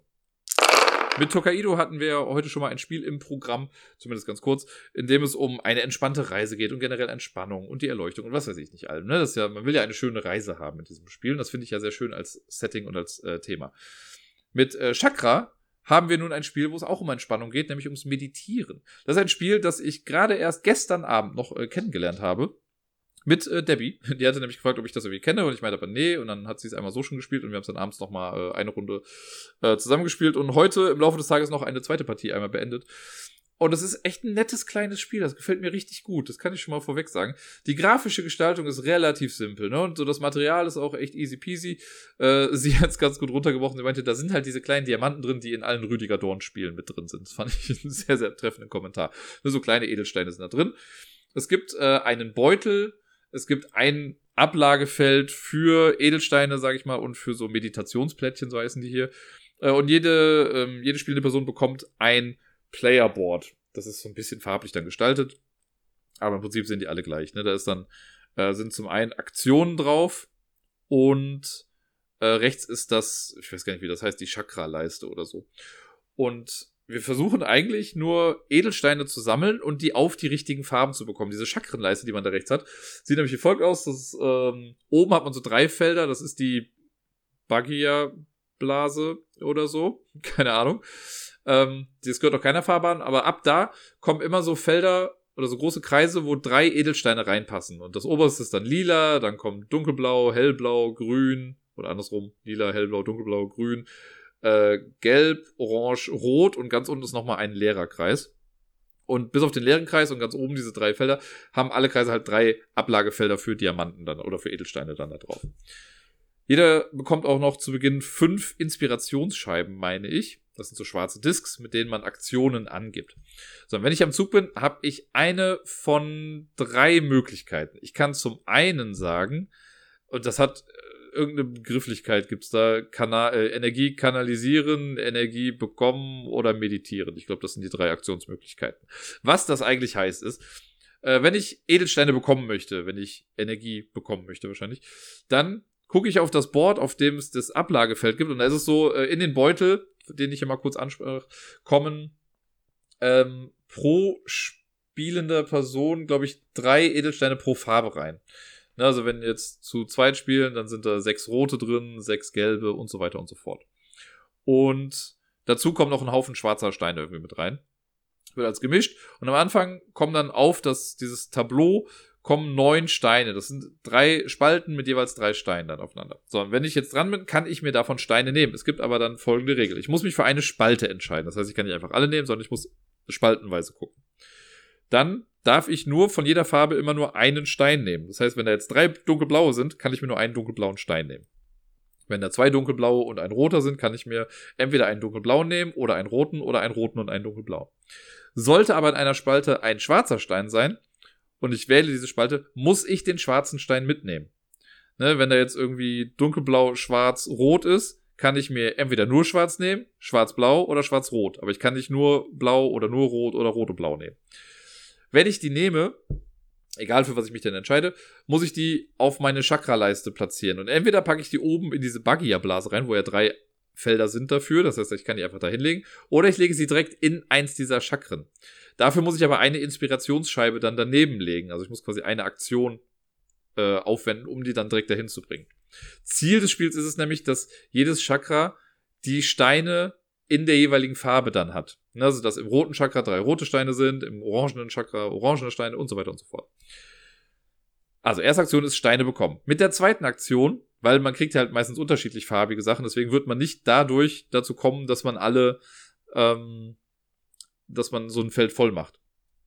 Die zweite Aktion ist im Prinzip Aktionen ausführen. Man hat auf seinem Board, hat man äh, kurz überschlagen, ich glaube, acht verschiedene Aktionen, die man machen kann. Da legt man dann eine Inspirationsscheibe drauf und macht dann die Aktion. Und Aktion heißt im Prinzip, bewege Edelsteine. Dann kann ich entweder einen Edelstein drei Chakrenfelder nach unten bewegen oder einen zwei nach unten und einen einen nach unten oder jeweils drei verschiedene Steine, jeweils ein Feld nach unten oder zwei nach oben oder ein hoch, ein runter oder ein hoch oder runter. Ähm, ich glaube, das war es fast alle sogar. Und dann gibt's noch was für die schwarzen Steine auch noch. Somit manipuliert man auf jeden Fall diese Edelsteine, dass die dann nach oben oder nach unten rutschen. Und so kann man die dann in Position bringen. Das ist relativ intuitiv, wie ich finde. Und die dritte Aktion ist das Meditieren. Und das heißt einfach nur, es kann halt sein, dass ich, ähm, also für diese Aktion muss ich auch Inspirationsscheiben ausgeben und das quasi da draufsetzen. Irgendwann werde ich halt keine Inspirationsscheiben mehr haben, weil ich entweder die Edelsteine, die ich bekommen habe, direkt in Chakren gelegt habe und dafür einen Stein aus, also eine Inspirationsscheibe ausgeben musste. Oder ich habe halt schon alle Aktionen jetzt gemacht und deswegen habe ich äh, keine Inspiration mehr da. Deswegen kann ich dann meditieren. Das bedeutet, ich bekomme alle Inspirationsscheiben wieder, die nicht an einem Chakra hängen. Also nur die, die ich für die Aktion benutzt habe, die kann ich dann wieder benutzen. Und außerdem darf ich mir einen Meditationschip angucken. Ein Meditationschip. Ja, davon kriegt man zu Beginn des Spiels auch schon einen randomly zugeschustert. Und es gibt halt dieses Board in der Mitte und jede Farbe, die es als Chakra gibt, hat einen verdeckten Punktechip auf sich drauf. Da können die Werte von 1 bis 4 drunter liegen. So, wenn ich jetzt zu Beginn, sage ich mal, grün, was ja bei mir nicht ganz so abwegig ist, äh, bekäme, dann darf ich mir schon mal angucken, welcher Wert steht unter grün. Und das heißt, sollte mein Chakra, mein grünes Chakra am Ende des Spiels vollständig sein, also drei grüne Steine drin haben, bekomme ich so viele Punkte. Das Gegenüber natürlich auch. Ne? Wenn Debbie das macht, kriegt sie auch die Punkte, wenn sie ihr grünes Ding fertig hat, weil es gibt nicht für jeden einen unterschiedlichen äh, Punktewert, sondern für alle gilt das Gleiche. Ich weiß aber halt vielleicht, dass Grün nur einen Punkt gibt und mich dann das vielleicht nicht, vielleicht deswegen nicht so ganz auf Grün stürze. Und wenn ich meditiere, darf ich mir noch eine andere Farbe aussuchen. Das heißt, ich kann dann sagen, gut, ich will auch wissen, was lila gibt oder was rot gibt. Und so lernt man im Laufe der Zeit, je mehr man meditiert, kriegt man mehr Einblick, ähm, um zu gucken, was welche Punkte gibt. Das Spiel endet, sobald äh, es geschafft wird, dass eine Person fünf Chakren gefüllt hat. Dann ist Instant quasi vorbei. Oder die Runde wird noch zu Ende gespielt, ich weiß gar nicht. Und dann kommt die Punktewertung. Und dann guckt man halt, ne, man guckt für jedes Chakra, das man vollständig hat, welchen Punktewert gibt es dafür, das wird zusammengerechnet. Dann gibt es für äh, ja, für die Harmonie, das ist was, was wir gar nicht so am Anfang verstanden haben. Für die Harmonie gibt es dann Punkte und zwar guckt man dann von unten angefangen, also bei Rot angefangen. Wenn ich Rot vollständig habe, kriege ich dafür zwei Punkte. Habe ich dann darüber Orange auch fertig, kriege ich dafür auch nochmal irgendwie zwei Punkte und so weiter und so fort. Und wer, oder ich glaube, nee, die Person, die die meisten zusammenhängenden dann da unten hat, bekommt diese zwei Bonuspunkte. Das heißt, es kann, ich hatte das nämlich im ersten Spiel, da hatte ich fünf Chakren zusammenhängend, alle fertig, aber ich hatte das rote unten nicht. Und Debbie hatte halt das rote unten und dann aber erstmal eine Lücke, aber dadurch, dass sie von unten angefangen quasi mehr hatte, hat sie diese Bonuspunkte bekommen. Und dann gibt's nochmal Siegpunkte für geminderte schwarze Energie oder negative Energie, so heißt das. Ich habe ja schon gesagt, es gibt diese schwarzen Steine, dafür gibt's eigentlich kein Feld in unserer Chakraleiste. Das ist halt negative Energie, die man ja auch immer mal so ein bisschen mitnehmen muss. Und die kann man aber mindern. Und das heißt, die müssen unten komplett rausfallen. Also wenn die unter dem roten Ding sind, habe ich ja gesagt, da gibt es noch einen Kreis, der keine Farbe hat oder so. Und da wird die geminderte oder gelinderte Energie, äh, negative Energie gesammelt. Jede, also jeder Stein, den man da unten dann drin hat am Ende, gibt einem einen Siegpunkt noch, also wenn es ein schwarzer Stein ist. Man kann aber auch mit einer gewissen Aktion, äh, die auch bei diesen acht Aktionen mit dabei ist, kann man die weggeben um einen bestimmten Stein aus dem Beutel zu ziehen. Das habe ich allerdings noch nicht so ganz gerafft, weil als ich das gemacht habe, habe ich nur drei Steine ziehen können. Es kann aber auch sein, dass nur noch drei im Beutel waren. Also das ist gut möglich. dass es daran dann irgendwie gescheitert ist, weil die Steine haben natürlich eine endliche Summe. Ne, wenn für jeden theoretisch drei von jeder Farbe drin sind, plus noch ein paar schwarze Steine, dann äh, irgendwann ist halt nicht mehr so viel da. Das hatten wir jetzt heute im Spiel, das wir heute zu Ende gebracht haben. Da war es dann so, dass die Felder gar nicht mehr richtig aufgefüllt werden konnten. Ähm, aber man kann trotzdem noch weiterspielen dann. Ja, und das ist es dann. Dann rechnet man die Punkte zusammen und wer die meisten Punkte hat, gewinnt dann. Es ist, also ich müsste jetzt lügen, wenn ich sagen würde, ja, man fühlt sich total entspannt, wenn man das äh, Spiel spielt. Aber es ist ein echt nettes, kleines, ja, auch so ein Puzzlespiel. Man kann es, glaube ich, mit bis zu vier Leuten spielen, wenn es mich nicht, äh, wenn ich mich richtig erinnere. Und ja, man ist so schnell in seinen Zügen. Ne? Also klar, man muss vielleicht nochmal überlegen, wenn man sich Steine nimmt, okay, welche nehme ich mir, wo lege ich die hin? Aber wenn ich die dann schon alle auf meinem Board habe und mir ist klar, okay, ich will eine Aktion machen, dann gucke ich halt, ne, ich habe ja dann quasi, im Regelfall gucke ich auf sieben Aktionen und nicht auf acht, weil diese mit dem negativen Stein, dafür muss man erstmal den negativen Stein unten haben. Und dann guckt man einfach, wie kann ich meine Steine jetzt am sinnvollsten platzieren oder so manipulieren, dass sie in ihren jeweiligen Farben landen. Und das ist was, was ich persönlich mega befriedigend finde, wenn ich das spiele. Ne? So zu gucken, ah, guck mal, der geht drei nach unten, dafür nochmal einen nach oben, dann ist grün bei grün und rot bei rot und das passt dann. Sollte man übrigens einen Chakra fertiggestellt haben, äh, neben dem eine Inspirationsscheibe liegt, weil ich damals Steine direkt reingehört habe, dann bekommt man diese Scheibe dann auch wieder. Na, das ist auch echt ganz nett gemacht, sodass man dann doch wieder Aktionen auch wieder zurückbekommt. Mir gefällt's gut. Und sollte es mir irgendwann mal in freier Wildbahn über den Weg laufen, könnte ich mir vorstellen, dass ich das mitnehme. Wobei, ich auch schon gesagt habe, ich könnte mir auch vorstellen, dass es vielleicht auch ein bisschen fummelig ist, wenn man mit den Edelsteinen immer so ein bisschen, wenn man die so hin und her tauschen muss. Da könnte ich mir vorstellen, dass Leute mit äh, Wurstfingern da vielleicht eher Probleme haben. Aber ich glaube, das kann man noch irgendwie ganz gut verkraften oder das ganz gut umgehen. Und damit, nach einer Stunde 40, kommen wir zum letzten Spiel, das ich letzte Woche gespielt und fertig gespielt habe. Ich habe noch ein paar Spiele offen auf Boardgame Arena, aber das ist jetzt das letzte Spiel, das ich auch mal beendet habe. Und zwar handelt es sich um Kakao. Ein Spiel, das ich müsste sagen, es ist ein bisschen unterm Radar geflogen, aber eher unter meinem persönlichen Radar. Ich habe es auf der Spielemesse, als es rauskam, gespielt. Ich fand es auch echt nett, aber irgendwie ist es dann aus meinem Gedächtnis verschwunden. Und dann habe ich es irgendwann nochmal auf dem Spieleabend irgendwo mal gespielt, weil das jemand mitgebracht hat und dachte auch wieder, das ist eigentlich echt ein ganz cooles Spiel. Und dann war es auch schon wieder weg. Und jetzt gibt es das halt hier auf Boardgame Arena und äh, da habe ich das dann auch in einer Viererpartie dann spielen können. Mega auf den Sack bekommen, weil meine Taktik nicht aufgegangen ist. Aber da ist mir nochmal aufgefallen, dass das ein echt nettes Spiel ist. Ich habe, glaube ich, sehr häufig heute gesagt, dass Spiele ganz nett oder sehr nett sind, aber es ist ja auch so. Ne? Manche Spiele sind ja auch einfach nicht der Burner, aber sind halt ganz nett. Und äh, ja, bei Kakao ist es auch so. Kakao ist so ein äh, ja, was ist das denn für ein Spiel?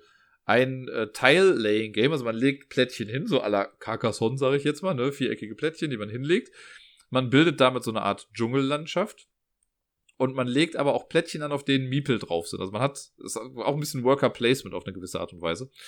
Ähm, der Look ist ziemlich cool. Also es ist so, dass man am Anfang ein, äh, zwei Felder in die Mitte legt, zwei Vierecke, auf denen Aktionen drauf sind. Ich komme gleich mal genau dazu, was man, was man da machen kann. Und wenn ich jetzt am Zug bin, muss ich, habe ich drei meiner Plättchen, meine Arbeiterplättchen habe ich dann auf der Hand. Und die sind so, dass sie an jeder Kante eine Anzahl Miepel haben. Also es gibt Plättchen, die haben auf jeder Seite einfach einen Miepel. Es gibt welche, die haben auf einer Seite keinen, dafür dann aber äh, quasi oben und unten einen und rechts dafür dann zwei Miepel. Und es gibt auch welche, die haben drei Miepel auf einer Seite, aber sonst glaube ich, gegenüber nur noch einen. Also so, dass es, glaube ich, höchstens immer vier Miepel sind auf einem Plättchen. Äh, das sind gar nicht so viele. Ich glaube, man hat nur acht Stück oder so von diesen Dingern. Ich habe drei auf der Hand. So, wenn ich jetzt am Zug bin, muss ich mein Plättchen oder eins meiner Plättchen platzieren. Und dafür gucke ich dann, wo ich das hinlegen kann. Ich muss es irgendwo anlegen und ich muss es irgendwo anlegen, wo es nicht angrenzend zu einem anderen äh, Miepel-Plättchen liegt. Und daraus ergibt sich einfach logischerweise, wenn man sich das einmal anguckt, versteht man das, ergibt sich so eine Art Schachbrettmuster. Das heißt, in einer Reihe ist immer Miepelplättchen, Aktionsplättchen, Miepelplättchen, Aktionsplättchen und so weiter und so fort. Und darunter halt immer um eins versetzt. Deswegen Schachbrettmuster. So, wenn ich jetzt mein Plättchen reinsetze, dann kann ich die Aktionen zu den angrenzenden Feldern machen und zwar so oft, wie Miepel auf diese Aktion zeigen. Im einfachsten Fall, wenn ich jetzt das Miepel-Plättchen nehme, wo auf jeder Seite eins ist, lege ich das hin. Und wenn das an zwei Aktionsfelder angrenzt, kann ich die, ich sage jetzt mal, die obere Aktion einmal machen und die rechte Aktion einmal machen. So, und die Aktion, die man machen kann, da gibt es gar nicht so viele verschiedene. Ich werde mit Sicherheit jetzt irgendwas vergessen. Äh, es gibt das, was ich, worauf ich mich voll gestürzt habe im letzten Spiel und was einfach nicht gereicht hat, sind die Tempel. Tempel haben so eine Mehrheitenwertung. Die werten erst am Ende des Spiels. Ähm, wer am Ende des Spiels die meisten Miepel an einem Tempel dran hat, bekommt sechs Punkte. Die Person mit den zweitmeisten Miepeln dran kriegt drei Punkte, der Rest bekommt nichts. Sollte man alleine dran sein, bekommt man alleine halt sechs Punkte, die anderen bekommen gar nichts. Ich habe in dem Spiel es geschafft, alle Tempel für mich zu gewinnen, habe aber sonst halt nichts geschissen bekommen, deswegen habe ich halt leider nicht äh, gewonnen. Dann gibt es Felder, auf denen bekommt man Kakaobohnen. Das Spiel heißt ja Kakao, irgendwo müssen sie ja auftauchen. Das sind so Kakaoplantagen. Und es gibt Felder, auf denen ist entweder eine Kakaoplantage drauf oder zwei Kakaoplantagen. Und man kriegt dann halt so viele Kakao, also die Anzahl der Kakaoplantagen mal die Anzahl der Miepel, die drauf zeigen, bekommt man dann. Also wenn ich jetzt mit einem Miepel auf eine Einerplantage gehe, kriege ich eine Kakaobohne. Gehe ich aber mit meinem Dreier-Miepel-Plättchen auf eine Zweierplantage, kriege ich schon sechs. So, relativ simpel. Dann gibt es Felder, äh, das sind so Märkte, da kann ich die Kakaobohnen verkaufen. Da gibt es entweder die Werte 2 oder 3, glaube ich. Ich weiß gar nicht, ob es auch eine 4 gibt.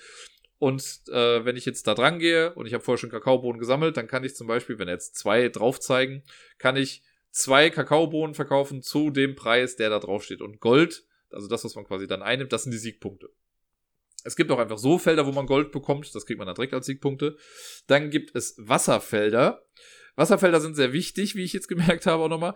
Denn äh, wenn man da mit Miepeln dran geht, dann kann man seinen Wasserträger nach vorne tragen. Und man startet schon mit minus 10 Punkten oder so. Oder vielleicht sogar noch mehr. Und mit jedem Feld geht es erstmal G0. Ich glaube, wenn man dreimal nach vorne gegangen ist, ist man auf dem Feld 0. Und wenn man das dann noch weiter voll macht, gibt das halt richtig fett Punkte auf jeden Fall. Und was gibt's denn dann noch? Dann gibt es noch Sonnen, Plättchen oder so. Das sind so Altare oder was weiß ich was.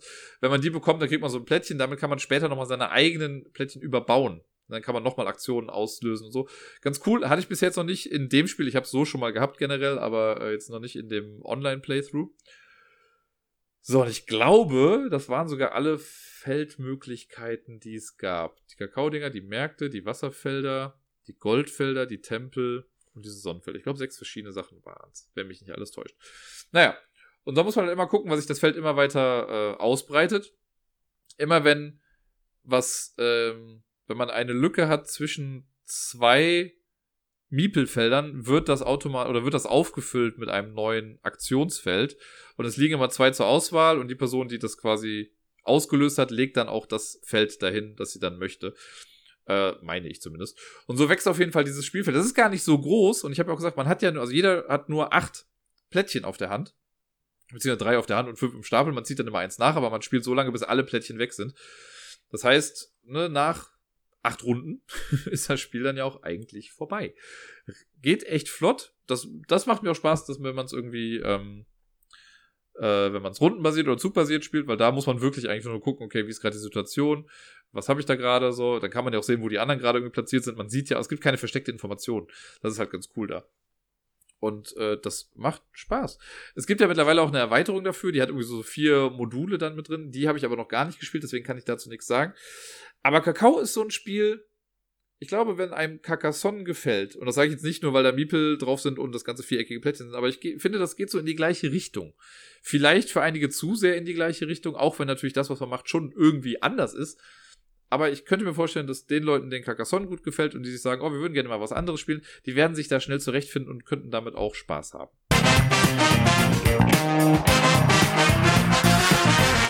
Nach all der Zeit sind wir dann noch endlich mal in der Top 10 Liste angekommen. Und äh, ja, mit Top 10 Listen ist es ja so, es ist oft nicht so einfach, da noch welche zu finden, die ich noch nicht gemacht habe oder mir selber neue Ideen zusammenzubringen. Deswegen bin ich immer sehr dankbar, wink wink, wenn Leute mir per E-Mail oder im Discord äh, neue Ideen äh, geben. Oder meinetwegen auch alte Ideen sagen, hier, mach doch die Liste nochmal. Die hast du schon mal gemacht, aber aktualisier die doch nochmal oder so. Finde ich immer ganz cool. Und äh, ich meine, ich habe mir jetzt ja schon das äh, etwas ja vereinfacht, indem ich jetzt alle zwei Wochen über Verlage dann einmal spreche, weil dann ist das ein bisschen zielgerichteter. Dazwischen möchte ich aber immer noch ein bisschen was anderes machen. Und heute habe ich mich mal dazu entschlossen. Ähm, ich mache die Top 10 Spiele mit Twist. Deswegen der Drehwurm, versteht ihr? Ähm, und mit Twist meine ich, wenn man das Spiel jemandem erklärt, dann klingt das vielleicht erstmal nach einem total Standardspiel, aber dann gibt es halt noch so einen Kniff, der das Spiel dann doch wieder besonders macht und von der Masse abhebt. Und da habe ich mal so geguckt, was gibt's da? Und es gibt schon ein paar Spiele, wo das zutrifft. Es gibt sehr viele Spiele, auf die das zutrifft. Aber äh, das sind so die zehn Spiele, bei denen mir das besonders äh, ja im Gedächtnis geblieben ist. Das sind nicht unbedingt für alle die richtig, also gute Spiele. Manchmal sind das auch Spiele, die ich selber nur irgendwie vielleicht mittelmäßig finde, aber diesen Kniff dabei oder diesen Twist, den fand ich dann doch wieder irgendwie ganz geil. Vielleicht wird das Ganze ein bisschen klarer, wenn ich die Liste jetzt einfach mal durchgehe. Ähm, ja, wir fangen mal an. Auf Platz Nummer 10 ist ein, äh, genau, ich versuche es mal dann auch genauso zu machen. Stellt euch vor, ihr habt ein Spiel wie Magic, also ein Sammelkartenspiel, bei dem es sehr, sehr viele verschiedene Karten gibt. Und äh, ja, die Karten haben ganz viele verschiedene Symbiosen und da das richtige Deck irgendwie zusammenzustellen, ist äh, natürlich eine große Meisterleistung. Aber Ihr müsst das Deck gar nicht zusammenstellen, denn das Deck ist für euch schon zusammengestellt und dieses Deck hat, habt auch nur ihr, wenn ihr euch das kauft. Die Rede ist von Keyforge, ein Spiel, das ich ja auch schon auf Turnieren und so gespielt habe ähm, und gar nicht mal so scheiße war. Und da ist es halt so, man kauft sich ein Deck von Keyforge. Ne, es gibt eine Kartendatenbank, es gibt sieben verschiedene Häuser, mittlerweile glaube ich sogar noch mehr. Und ähm, man kauft sich ein Deck. Dieses Deck ist schon fertig zusammengestellt. Es hat einen einzigartigen Namen, ein einzigartiges Bild drauf und die Kartenzusammenstellung ist halt einfach einzigartig. Niemand anderes wird dieses Deck so haben, wie du es haben wirst, wenn du dir das kaufst. Das heißt, man kann, man darf gar kein Deckbuilding betreiben, sondern man kann nur Deckbuying betreiben, was natürlich ein ziemlich krasses Geschäftsmodell ist. Aber theoretisch könnte man sagen, man kauft sich ein Deck Keyforge und ist gesettet. Denn irgendwie sind die theoretisch gebalanced und wenn man auf ein Turnier geht und man kämpft gegen ein Deck, das halt hardcore besser ist als das eigene, dann wird das sehr wahrscheinlich mit vielen Ketten belegt sein. Das ist so ein bisschen Handicap dann da drauf. Aber ich finde dieses Prinzip einfach sehr gut, weil ich bin halt jemand, bei dem dieses Deckbuilding scheitert. Also innerhalb eines Spiels, so wie bei Dominion oder so, gar kein Ding. Da kann ich das machen. Aber wenn ich mich im Vorfeld lange hinsetzen muss, um ein Deck zusammenzubauen, um dann in einem Turnier gegen Leute anzutreten, die das gleiche gemacht haben und sehr wahrscheinlich mehr Ahnung davon haben als ich, dann habe ich da nicht so einen Spaß dran, weil dann spiele ich und denke mir halt so, ach so, ja, ach guck mal, das ist ja eine geile Kombo, da habe ich ja nicht dran gedacht. Das letzte Mal, wo mir das richtig bewusst geworden ist, ist ähm, bei Dice Masters. Das habe ich ja gegen Mattes noch und nöcher gespielt und da war es dann, also anfangs waren wir noch relativ auf dem gleichen Level, würde ich sagen. Aber dann hat Matthias angefangen nachzudenken. Matthias ist ein verdammt kluger Mensch. Und der hat die Zusammenhänge zwischen diesen Karten einfach so krass verstanden. Und ich sag nur sein Batman-Deck. Also, ne, wer jemals gegen sein Batman-Deck gespielt hat, weiß, was ihn erwartet. Das war einfach nur noch krass. Und da hört es bei mir auf, weil ich bin dann eher so jemand, der mir so, den Charakter mag ich, oh, das klingt lustig, das nehme ich mal. Ne? Und nicht so dieses, oh, guck mal, die Symbiose auf der dritten Stufe passt super zu dem Würfel, den ich dann da nehmen kann und sonst was. Deswegen, ey Leute, Keyforge. Ne? Kauf den Deck, mach auf, spiel damit, fertig. So. Auf Platz Nummer 9 ein Deduktionsspiel, bei dem man Fälle lösen muss und alle Spieler kriegen eine Teilinformation und man muss eigentlich nur darüber reden. Der Clou an der Geschichte oder der Twist an der Geschichte ist aber, das ist verbunden mit stille Post. Man darf seine Informationen nur seinem linken Nachbarn ins Ohr flüstern. Während das aber, also man kann es auch nur zu viert spielen.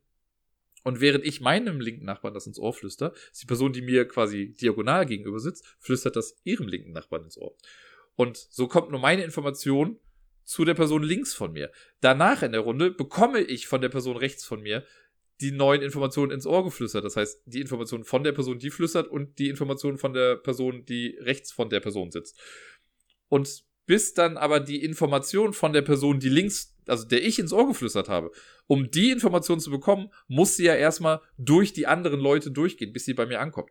Da man halt nicht miteinander kommuniziert, also man darf halt die Sachen äh, ins Ohr flüstern, was alleine schon sehr witzig ist, weil irgendwie in jeder Runde, in der ich das bisher gespielt habe, waren mindestens die ersten zwei Minuten einfach nur Gelächter, weil man das gar nicht mehr gewöhnt ist, jemandem so nah zu kommen und dann ins Ohr zu flüstern. Und da zeigen sich wahre Freunde auf jeden Fall. Ähm, und dann muss man natürlich auch die ganze Information behalten, weil man darf sich nichts aufschreiben. Das heißt, das kann, ich weiß, es gibt einen Fall mit Dominosteinen war das irgendwie und dann fängst du an mit, ja, okay, ich habe folgenden Stein gesehen. Oben eine 6 und unten eine 5. Ah, okay, alles klar, merke ich mir. So, dann gibst du das weiter. Okay. Ähm, also mein Stein hatte oben eine 3 und unten eine 4 und die andere, also ne, davor kam auch die Information, es gibt auch einen Stein mit oben einer 6 und unten einer 1. Das kriegt man vielleicht noch hin. So, und dann kriegt man aber wieder Informationen, wo dann ja auch die Information von der anderen Person noch mit drin ist. Und dann kriegst du, okay, also nochmal, ne? es gibt den Stein mit oben der 4 und unten der 3. Es gibt den Stein mit unten der 6 und unten der 2 und dann eine 5 und eine 3. Nee, warte, scheiße. Es war oben eine 6 und unten eine 1 und das andere war eine 5 und eine 4. Ich weiß, ah, scheiße. Na, und daran scheitert das. Dann, das macht man halt gleichzeitig. Das heißt, während auf der einen Seite getuschelt wird, wird auf der anderen Seite halt auch getuschelt. Und dann darf man sich halt immer noch nichts aufschreiben. Und dann wird am Ende, wenn das oft passiert ist, ich glaube viermal passiert das dann oder so, dann schlägt man in so einem Buch, das passiert, also es wird alles mit so Büchern gesteuert, Ähm, in so einem Buch schlägt man dann nochmal eine Seite auf, wo dann nochmal ein Hinweis für alle dazukommt und es werden drei Fragen gestellt. Und erst wenn diese drei Fragen gestellt sind, dann darf man sich Notizen machen. Und alle Spieler und Spielerinnen müssen für sich individuell, ohne es abzusprechen, die drei Fragen beantworten. Wenn das alle gemacht haben, dann wird die Lösung vorgelesen zu den drei Fragen und man hakt einfach ab. Habe ich es richtig oder habe ich es nicht richtig? Und die, ähm, ja, die Gesamtpunktzahl ist quasi die Anzahl der richtigen Antworten. Das heißt, wenn man am Ende zwölf Punkte hat, also wenn alle alle Fragen richtig beantwortet haben, hat man das Beste geschafft und ansonsten hat man halt weniger Punkte. Es geht halt einfach nur darum. Und es gibt super viele Fälle in dem Buch und jetzt habe ich das ganze Spiel schon beschrieben, aber es ist einfach ein tolles Spiel. Ich finde es super. Man kann es halt nur zu viert spielen. Das ist sehr, äh, also ne, sehr ein einschränkendes Ding. Aber trotzdem lohnt es sich sehr, das mindestens ein, zwei Mal gespielt zu haben. Es ist schon ein tolles Erlebnis. Auf Platz Nummer 8, ich versuche mich mal ein bisschen kürzer zu fassen, ist ein Spiel, bei dem geht es einfach nur darum, Karten in der richtigen Reihenfolge zu spielen. Jeder hat Karten auf der Hand und man versucht einfach von 1 bis 100 zu kommen. Total simpel wäre da nicht die Einschränkung, dass man absolut nicht miteinander reden darf. Die Rede ist von The Mind. Da muss ich, glaube ich, gar nicht so viel zu sagen. Ne? Ich war anfangs sehr skeptisch bei The Mind, aber dann trotzdem, jedes Mal, wenn ich spiele, habe ich dann doch wieder sau viel Spaß und es ist einfach irgendwie auch auf eine gewisse Art und Weise total spannend, weil man halt, ne, man denkt dann zu wissen, okay, ich habe das Timing, also geht es jetzt ein bisschen ums Timing, ne? Und okay, und dieses Gefühl, so, okay, ich glaube, ich habe ein Gefühl. So, als nächstes spiele ich meine 50, so, und dann kommt einer vor dir und spielt die 80. Und denkst so, was? So weit war ich doch noch gar nicht macht immer wieder Spaß. Man muss es in den richtigen Gruppen spielen, weil ich, es gibt auch viele Leute, die sagen, nee, das ist für mich kein Spiel, das ist für mich eine Aktivität. Äh, aber ich mag es ganz gerne. Auf Platz Nummer 7 ein Spiel, das man bezeichnen könnte als Pick-up and Deliver Game. Man hat, äh, man kriegt am Anfang gesagt, gehe zu diesem Feld, gehe dorthin, wechsel vielleicht einmal die Welt ähm, und gehe dann dahin und bringe alles dann dorthin oder kämpfe gegen diesen Gegner oder mach sonst irgendwas das an sich klingt jetzt mal gar nicht so spektakulär. Was ich aber cool finde, oder in dem Fall, ist es, wenn die Spielfigur, mit der man das alles macht, ein Kreisel ist, den man quasi über ein Board balancieren muss. Das ist ein relativ neues Spiel, was ich noch gar nicht so lange habe, aber Ghost Adventure finde ich einfach sau cool vom Konzept her. Ein kooperatives Spiel, wo man am Anfang einen Kreisel startet und mit dem muss man dann bestimmte Felder oder bestimmte Regionen abfahren um dann ein Level zu beenden. Und je länger oder je später die Level sind, weil das ist so, es gibt eine Kampagne, in der man die Level aufeinander aufbaut. Am Anfang ist es noch so, okay, auf einem Board machst du das, das, das, das, fertig. Später ist aber okay, geh auf dem einen Board in die obere Ecke, spring rüber auf die Rückseite dieses Feldes, lass dich dann auf ein anderes Board fallen, da ist dann der nächste Spieler an der Reihe, macht dann auch wieder irgendwas und wieder zurück zu dir, um da was hinzubringen. Und das alles im besten Fall, ohne den Kreisel irgendwie einmal neu zu starten oder den fallen zu lassen. Sehr, sehr cooles Konzept. Ich finde es nach wie vor sehr cool. Auf Platz Nummer 6. Ein Spiel, wir hatten eben schon mal äh, Trading Card Games, also bei Keyforge waren wir ja schon mal da. Aber stellt euch mal vor, es ist ein Spiel mit Trading Cards, bei dem es aber gar nicht um, also bei dem ihr nicht das Trading Card Game irgendwie spielt, sondern ihr spielt die Leute, die Trading Card Games spielen. Also ein Metaspiel Deluxe, was hier der Twist ist. Und die Rede ist von Millennium Blades. Da habe ich ja neulich erst die neue Erweiterung bekommen. Äh, mit den großen Boxen und so, wo alles irgendwie drin ist. Und das, ja, ist einfach so ein krasses Metaspiel, weil man also man kann das auch ein bisschen runterbrechen wahrscheinlich, aber ich finde das immer wieder cool, wenn ich das erkläre oder wenn man das dann spielt, weil du halt, ne, du spielst Leute, die ein solches Spiel spielen. Man spielt Leute, die Kartenspiele mögen und du kaufst dir dann neue Kartenpacks, also Booster Packs und wie bei den meisten Booster Packs ist es ja so, dass eh nur eine Karte da drin irgendwie geil ist, der Rest ist scheiße, den man sowieso schon mal hatte, deswegen ist dann die sind die Booster Packs einfach nur Karten. Auf der Rückseite sehen die aus wie ein Booster Pack, wenn man so rumdreht, hat man halt dann diese eine Karte. Man hat aber auch äh, Deckboxen, die man sich dann irgendwie holt und man stellt sich dann das alles zusammen und das Ganze dann auch noch in Echtzeit, was nochmal so ein extra Twist oben drauf ist. Äh, ist so eine Economy-Phase, wo man halt Karten kauft, Karten verkauft, das alles in Echtzeit und dann spielt man mit diesen Decks, die man erstellt hat, dann aber dann doch wieder das Turnier, dieses Kartenspiel, was man, was die Leute in dem Spiel dann eigentlich spielen. Ah, sehr cool, super viele Inside-Jokes auf den Karten. Für Leute, die Trading Card Games mögen, ist das eigentlich ein Muss. Es ist sau witzig und cool. Man kann es auch ohne die Echtzeit spielen, aber ich glaube, dann geht echt eine ganze Menge flöten. Auf Platz Nummer 5.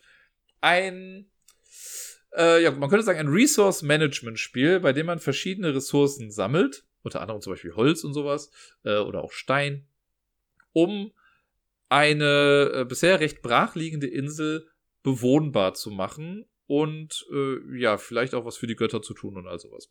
Klingt erstmal ganz geil. Wenn ich jetzt noch den Twist hinzupacke, dass es ein Kartenspiel ist, das ist noch nicht ganz so krass, aber ein Kartenspiel, das man komplett in der Hand spielt und nur aus 17 Karten besteht, Das ist schon was Besonderes, wie ich finde. Und deswegen ist Palm Island hier auf Platz 5 dieser ganzen Sache. Palm Island habe ich schon tausendmal hier im Podcast erwähnt, da werde ich jetzt nicht mehr viel zu sagen, aber ich habe jetzt gerade auch schon die Beschreibung gegeben. Ne? Ein Kartenspiel, man spielt es komplett in der Hand, man braucht keinen Tisch dafür. Man kann es alleine spielen, man kann es auch mit oder gegen andere spielen. Das habe ich schon mal gemacht, das funktioniert auch, aber so als Solospiel ist es einfach ja, fast unschlagbar, weil es echt gut und schnell geht. Ich kann dir nur mal gerade sagen, ich hatte eventuell noch überlegt, ob ich anstelle von Palm Island noch Black Sonata nehme was dann quasi ein äh, Spiel wäre, wo man eine Person jagt. So ein bisschen wie bei Scotland Yard. Ne? Man sieht nicht, wo sie genau ist, aber man kriegt so ein paar Hinweise dann hier und da mal. Äh, und das aber nur für eine Person ist. Das heißt, man, diese, diese Person wird durch eine AI gesteuert, durch das Spiel selbst, was auch ziemlich einzigartig ist. Aber ich habe mich dann doch für Palm Island entschieden. Wie dem auch sei. Auf Platz Nummer 4 in der ganzen Welle der äh, Puzzlespiele mit Polyominoes oder auch Roll and Rides und so, äh, ist eigentlich ein Spiel, bei dem es einfach darum geht, eine Vorlage, die man vor sich liegen hat, mit den richtigen Feldern zu befüllen, gar nicht so besonders. Wenn aber diese Felder auf einem Bogen, wie er bei einem Roll and Ride zum Beispiel wäre, äh, zu sehen sind und man die da ausschneiden muss und dann auf die Vorlagen drauflegt, das ist dann schon wieder ein bisschen was Besonderes. Und das haben wir bei Clipcut Parks. Das ist, äh, ja, so eine Art Puzzlespiel. Jeder Spieler bekommt zu Beginn einen, ein Blatt, auf dem ganz viele verschiedene Felder drauf sind. Und mit einem Würfel wird dann entschieden, wie viele Schnitte man setzen darf. Und diese Schnitte macht man dann so nach und nach. Und wenn man dann Felder rausbekommt, die kann man dann auf seine Parks vor sich legen äh, und damit dann Punkte machen im Endeffekt. Und ja, allein diese Idee mit Scheren, das ist, glaube ich, das erste Spiel und das einzige Spiel, das ich kenne, in dem Scheren vorkommen. Jetzt könnte jemand noch sagen, ey, bei Bravo Traube weiß ich noch ganz genau, dass eine Traube mit einer Schere zerschnitten wurde. Ja, das ist richtig, aber ihr wisst, was ich meine mit den Scheren. Ne? Clipcard Parks fand ich, es ist auch nur ein Gimmick, aber es funktioniert. Mir gefällt das einfach gut. Auf Platz Nummer drei, wir sind schon in der Top 3 angekommen. Und ich glaube, das dritte Spiel ist ein Spiel, das wirklich nicht viele Leute kennen. Ich habe das, muss ich dazu sagen, mal als äh, Review-Copy zugeschickt bekommen. Und es hat nie, glaube ich, großartig den Markt gesehen. Ich weiß aber, dass das auch mal beim Dice Tower gelandet ist und habe das hier und da mal auch bei Twitter dann bei einigen noch gesehen. Äh, es ist ein Spiel, bei, es ist ein kooperatives Spiel. Wir spielen in einer futuristischen Welt und es, äh, ja, im Prinzip geht es auch um Resource Management. Wir versuchen bestimmte Ressourcen zu sammeln oder bestimmte Farben einfach zu sammeln, um damit Karten zu aktivieren oder Karten loszuwerden, um mit denen zu handeln, äh, um ja, bestimmte böse Sachen abzuwenden. Wenn ich jetzt sage, ne, wenn das jetzt sowas wäre wie, ja, man kriegt die Sachen, indem man in den Beutel greift und rauszieht, hat man vielleicht schon mal irgendwie gesehen. Wenn ich euch jetzt aber sage, ja, das Resource Management, diese äh, Sachen, die man sammelt, die sammelt man durch einen Jenga-Turm, klingt das Ganze schon wieder ziemlich abgefahren, oder? Das finde ich sehr, sehr cool. Bei Sarah's Vision ist das der Fall. Bei Sarah's Vision spielt in dieser futuristischen Welt, man baut am Anfang einen Jenga-Turm auf. Äh, also ich sage jetzt Jenga-Turm, ne, aber halt so ein äh, Ding, das sind so Plastiksteine, keine Holzsteine, aber man baut das dann einfach hoch. Und dann, ähm, ja, versucht man, manchmal braucht man halt bestimmte Steine und dann zieht man die da raus. Und wenn man die dann erfolgreich rausbekommt, kann man die wieder einsetzen für bestimmte Aktionen und äh, bringt dann auch nochmal so eine Geschichte in diesem Spiel weiter dann äh, voran. Es gibt irgendwie drei Kapitel und ich habe das erste bisher nur gespielt, aber ich fand die Idee einfach sau, sau cool dahinter und habe ähm, ja, ein paar Mal das gespielt. Man kann es theoretisch auch alleine spielen. Aber da finde ich den kooperativen Gedanken einfach sehr, sehr cool, weil theoretisch kann dann auch, wenn ich Steine raushauen muss, und das ist halt, dieses Plastikmaterial ist ein bisschen schwierig, muss ich sagen, äh, dann kann aber jemand anders oben noch einen Finger auf den Turm halten, um den so ein bisschen zu stabilisieren. Ich fand die Idee einfach sehr, sehr geil. Auf Platz Nummer zwei. Eigentlich ein total blödes Kartenspiel, bei dem man einfach, ne, wenn ich eine 1 spiele, kannst du eine 2, 3, 4 oder 5 drüber spielen. Also ich muss einfach den Wert übertreffen. Und wenn man eine 5 spielt, dann gibt's quasi Events, die ein Feld wieder Freiraum. Es gibt insgesamt aber 5 äh, Ablagefelder und man spielt auf mehreren und man versucht einfach mehrere Punkte zu machen als der Gegner. Klingt erstmal sehr langweilig, weil da kein großer Twist hinter ist, äh, wenn man nur Karten abspielt. Aber wenn ich sage, dass diese ganzen Karten NFC-Chips in sich drin haben, man das Ganze auf einer großen Bluetooth-Konsole spielt, die dann, wenn man das mit dem Handy oder mit dem Laptop oder mit sonst irgendwas verbindet, äh, Musikstücke abspielt und man einfach, während man Karten spielt, Mash-Ups kreiert, sau geil. Das Drop Mix heißt das Ganze und ist einfach so ein cooles Konzept. Das ist von den Leuten, die, glaube ich, hier Guitar Hero und so gemacht haben. Und die haben halt einfach ein Kartenspiel gemacht, wo man dann äh, du hast dann die Vocals, also die, äh, die, die Gesangsspuren zum Beispiel, von Bring Me to Life von Evanescence zum Beispiel. So, dann spielst du die Karte auf diese Konsole und dann hörst du die Tonspur davon. Von, oder die, die Vocalspur. Dann spielst du aber vielleicht die Gitarre von Smells Like Teen Spirit oder so. Und egal, was du irgendwie zusammenspielst, es passt halt auch einfach. Es klingt sau cool, wenn man diese Sachen zusammenmischt. Irgendwann muss ich das mal auf Twitch äh, streamen. Vielleicht mache ich das heute Abend. Vielleicht habe ich da nachher Lust zu und mache das einfach. Ähm, weil ich jedes Mal einen Heiden Spaß habe daran. Irgendwann möchte ich mal noch weitere Sets haben davon, weil in dem Hauptset hast du irgendwie vier verschiedene Musikrichtungen. Äh, man kann aber noch mehr dann irgendwie haben. Und es gibt einen Puzzle-Modus, der saugeil ist. Das ist halt schon eher dann wie ein Videospiel eigentlich, aber ich verbuche es immer noch unter Brettspiele. Also Dropmix kann ich wirklich empfehlen, wenn ihr da günstig drankommt. Damit macht man eigentlich nichts falsch. Das ist für so einen, einen Absacker echt ganz geil. Und das letzte Spiel, ist, äh, könnte sogar eins der ältesten Spiele sein, das ich hier habe. Das habe ich irgendwann in einer Ebay-Auktion bekommen, weil ich es unbedingt haben wollte. Und es ist ein Weltraumkampfspiel. Ne? Zwei Leute gegeneinander, die in ihren Raumschiffen sitzen und sich ein hartes Duell leisten. Äh, Manöver fliegen und versuchen sich hinter dem anderen zu positionieren, um den vielleicht den Gnadenschuss zu verpassen und so weiter und so fort. Man kann sich aber aus den Augen verlieren. Das alles klingt natürlich so ein bisschen wie diese ganzen Star Wars Spiele, ich weiß nicht, Star Wars Armada oder äh, wie auch immer das andere Ding davon heißt, ich habe schon wieder vergessen. Aber wenn ich euch jetzt sage, dass es nicht mit Miniaturen gespielt wird und nicht auf einem Board gespielt wird, eigentlich mit gar nichts auf dem Tisch gespielt wird, sondern mit zwei Büchern. Klingt doch ziemlich abgefahren, oder? Und die, ich rede jetzt von den äh, Star Wars Starfighter Battle Books, wo man dann äh, X-Fight, X-Wing gegen TIE Interceptor oder wie die auch immer heißen, äh, dann äh, kämpft. Es gibt aber auf diesem Prinzip basierend gibt es relativ viele Sachen. Es gibt auch die Battle Books und sowas. Aber da ist es so, dass äh, jeder bekommt ein Buch in die Hand. Man schlägt am Anfang eine bestimmte Seite irgendwie auf. Da sieht man dann immer auf der Buchseite, was man quasi aus dem Cockpit gerade sieht. Und da muss man sich für ein Manöver entscheiden. Das Gegenüber macht genau das Gleiche. Dann sagt man sich das quasi, muss dann auf eine neue Seite blättern und kriegt dann das Ergebnis gesagt. Jeder hat irgendwie, ich glaube, zehn Lebenspunkte. Das muss man sich dann irgendwo notieren, äh, dass sie dann runtergehen. Man kriegt dann immer angezeigt, ja, ich mache dir drei Schaden oder du bekommst drei Schaden. Und dann versucht man den anderen halt kaputt zu schießen ich finde diese Idee so genial. Ich habe auch leider viel zu lange gebraucht, um zu verstehen, wie dieses System dahinter eigentlich funktioniert. Aber es funktioniert. Und dieses Battlebooks, gerade die Star Wars-Dinger, finde ich mega gut. Ich würde das, glaube ich, auch mal ganz gerne irgendwie hinbekommen, das mal im Stream gegen jemanden zu spielen. Weil ich könnte mir vorstellen, dass es echt witzig ist. Naja, ich glaube, jetzt, wo ich die Spiele erklärt habe, wisst ihr, was ich meine mit Spiele mit Twist und so. Und ich glaube, ich habe das einigermaßen okay rübergebracht. Das war auf jeden Fall die Top 10 Liste für die heutige Folge.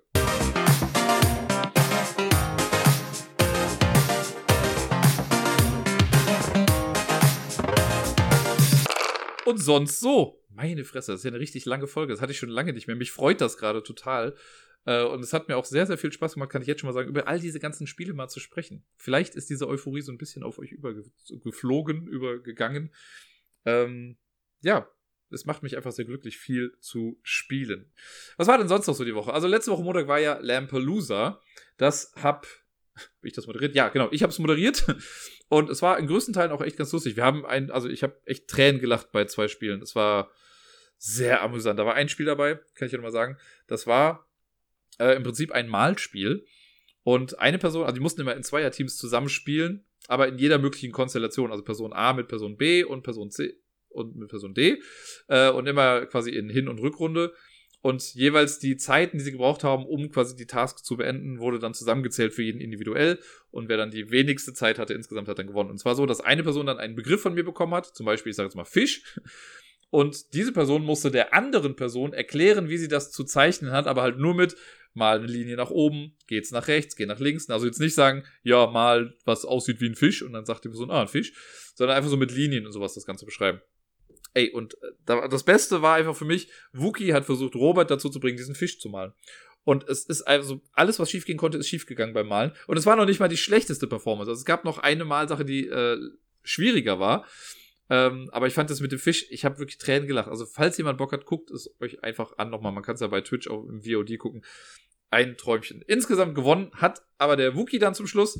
Und das heißt, äh, nächste Woche ist er dann wieder dran mit Moderieren. Ich bin mal gespannt, was er sich dieses Mal hat einfallen lassen. Er hat ja auch immer sehr viele coole kreative Spiele. Ich bin schon sehr, sehr gespannt.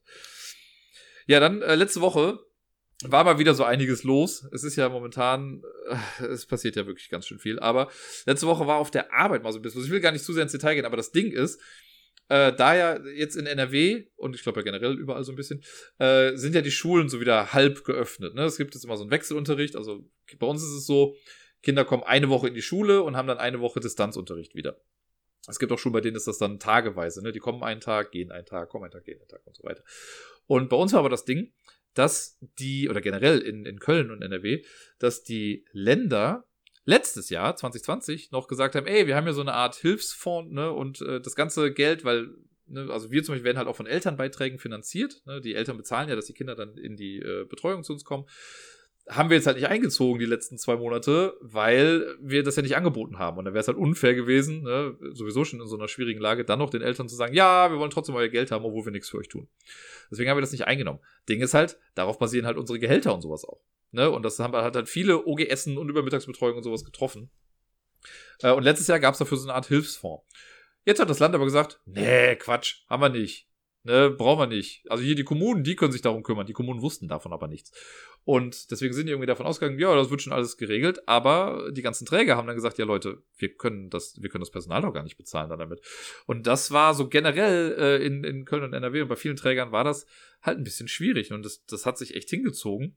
Und dann wussten wir nicht so, okay, werden wir jetzt auf Kurzarbeit gesetzt, ne, oder können wir normal arbeiten? Es war äh, schwierig auszuhalten, für mich auf jeden Fall.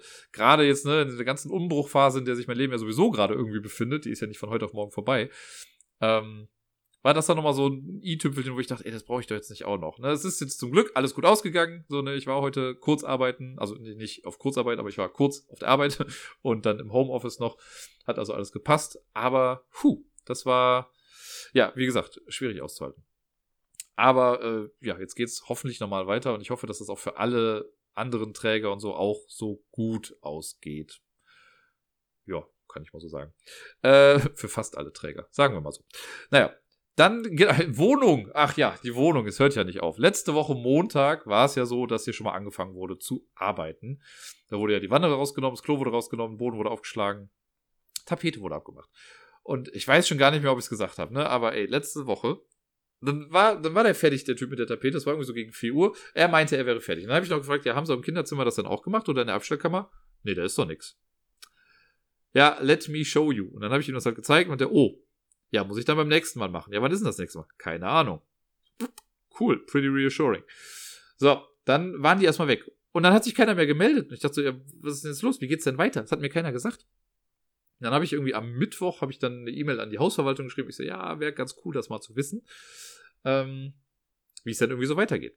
Kam aber erstmal keine großartige Rückmeldung. Mein Vermieter hatte sich dann nochmal gemeldet, ne, mit dem dann ein bisschen gesprochen. Der meinte auch so, ja, gut, dass wir das geschrieben haben. Das klang auch schön pissig. Äh, also, das hat er so nicht gesagt, aber das war so ein bisschen der Subton der ganzen Geschichte. So, dass die halt schon ein bisschen was machen müssen. Dann hat mich äh, einen Tag später rief dann der Installateur an, meinte so, ja, äh, bräuchten jetzt dann vielleicht demnächst mal den Schlüssel, wir wollen ja weitermachen. So, ja, wann wollen sie denn weitermachen? Ne? Also so ein Zeitplan wäre mal ganz gut. Ach so, ja. Ja, ich würde am Montag schon mal vorbeikommen. Ist ja gut, Montag bin ich halt auf der Arbeit. Ähm, dann wäre schon ganz gut mit dem Schlüssel. Kann den denn jemand abholen kommen? Ja, wann sind sie denn heute da? Ja, 12 Uhr bin ich da, okay. Dann kam um 12 Uhr ein Arbeiter, ein anderer, der hier der quasi Fliesenleger und sowas ist. Ähm, den den kenne ich halt vom letzten Mal noch. Und der kam dann an, wollte sich den Schlüssel abholen, wollte noch mal kurz was gucken. Und dann meinte ich so, ja, machen Sie dann auch die Tapete dann noch ab? Ich, wieso Tapete ist doch ab? So, ja, hier im Flur, aber ist, das hatte ich dem Kollegen ja gesagt, das ist ja noch nicht alles weg. Doch. Nein. Dann habe ich ihm das auch gezeigt er meinte, oh, ist ja richtig, oh. Ja, dann muss ich das am Dienstag machen, wenn ich dann komme. Ich sage, okay, Sie kommen am Dienstag. Ja, aber mein Kollege kommt ja schon am Montag. Ja, was macht denn der am Montag eigentlich? Ja, keine Ahnung. Schön. Naja, heute war Montag. Heute war der Typ da. Und ach so, mit dem anderen Typ habe ich dann auch drüber gesprochen, weil der meinte, ja, wir stellen dann einfach ein Trocknungsgerät hier auf. Ich hätte schon ganz gerne, dass diese professionelle Firma, die schon hier war und das alles ausgemessen hat, dass die vielleicht die Trocknung übernimmt. Ja, nee, braucht man doch nicht. Ich so, hallo? Die ganzen Wände hier sind nass, das geht bis zur Küche hin, unter dem Boden hebt sich das schon alles. Mit einem Trockengerät im Schlafzimmer ist es doch nicht getan. Ja, stimmt, da haben sie eigentlich recht. Ach, vielen lieben Dank. Naja, das habe ich dann auch nochmal in die Hausverwaltung geschrieben und dann kam direkt, wirklich keine zehn Minuten später gefühlt, kam eine E-Mail mit, ja, hier, die Firma ist auch schon beauftragt und wir machen das jetzt auch alles. Mhm. Die werden sich bei Ihnen melden. Haben sie bis heute nicht gemacht. Aber okay. Irgendwann werden sie das dann wohl wahrscheinlich tun. So. Heute war Montag Und ich dachte dann schon so, ja, mal gucken, ob jetzt wirklich jemand kommt. Dann kam morgens irgendwie keiner. Also ich war ja selber dann erstmal in der Schule und dachte, okay, vielleicht, weil ich war nur eine Stunde dann da, dann weil ich dann nur was checken musste und bin dann wieder zurück ins Homeoffice gegangen. Dachte, vielleicht ist dann ja schon jemand da, wenn ich wiederkomme. War keiner da. Okay. Dann habe ich hier so meine Sachen gemacht, ne, dies, jenes, dies, das. Und dann, als ich schon gar nicht mehr damit gerechnet habe, um, wann war das? Um 1 Uhr? Ja, so ungefähr um 1 Uhr, klopft es auf einmal an der Tür. Und dieser Installateur, der ist auch einfach ein Original, ne? Dann höre ich den schon vor der Tür reden, weil der hat andauernd sein Headset drin, also so, so ein Bluetooth-Stöpselding. Und ist auch andauernd mit irgendjemandem Telefonieren. Aber dann weißt du nicht, dann steht der vor dir und sagt dann so, ja, ich müsste dann gleich mal äh, da dran. Und Schatz, kannst du das Wasser noch holen oder so? Ha? Was? Und einfach, der, der schafft das nicht, ne, dich dann auch irgendwie dann anzu, oder dann guckt er dich an und sagt dann halt das, was er der, der Person am Telefon sagt. Dann denke ich, er redet mit mir. Ich antworte und er sagt so, ja, ich rufe dich gleich nochmal zurück. Und dann redet er mit mir über was ganz anderes. Verwirrender Mensch. Ein sehr verwirrender Mensch auf jeden Fall. Aber gut. Er hat schon hier die ganzen Leitungen jetzt irgendwie mitgebracht. Meinte noch zu mir, so was ich tun kann, damit es vielleicht ein bisschen schneller geht. Also einfach Sachen wegräumen an bestimmten Stellen. Hat mir auch nochmal jetzt wirklich dann genau gesagt, was die vorhaben. Das fand ich mal ganz nett, wie sie das hier machen wollen. Alles gut soweit, ne? Ja, und heute noch das Ding, weil ich hatte dann um 2 Uhr heute eine Videokonferenz. Und es war dann irgendwie kurz vor zwei, wo er dann hier mit Geschütz ankam. Und meinte, ja, ähm, wird das dann was lauter? Da soll er ja machen, er soll ja arbeiten. Ich will den gar nicht haben. Ich habe nur gefragt, so wird es was lauter, weil wenn ja, würde ich jetzt noch schnell woanders hingehen für die Videokonferenz. Dann hätte ich mich raus auf eine Bank oder sowas gesetzt, damit es ein bisschen ruhiger ist irgendwie. Der, nee, Quatsch, ich muss keinen Lärm machen.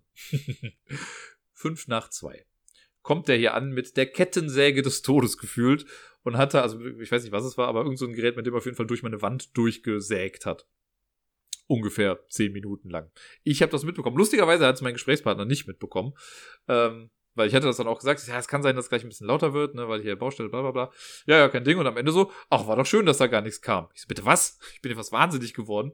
Ich habe natürlich nichts gesagt, weil ich dachte mir, komm, für den ist das ja auch eine andere Lautstärke, ne? Und ich bin ja auch einfach nur insgesamt froh, dass jetzt was geschieht. Ne, also heute wurde schon mal ein bisschen was gemacht. Und die müssen zum Glück auch nicht den ganzen Boden überall aufmachen. Also gut, das muss die Trocknungsfirma dann machen. Aber für die neuen Heizungsleitungen, die jetzt hier verlegt werden, das machen die alles oberirdisch in so Fußleisten drin.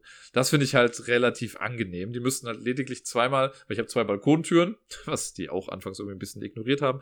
Ähm, die müssen halt, ja, damit das nicht, wie soll ich das erklären?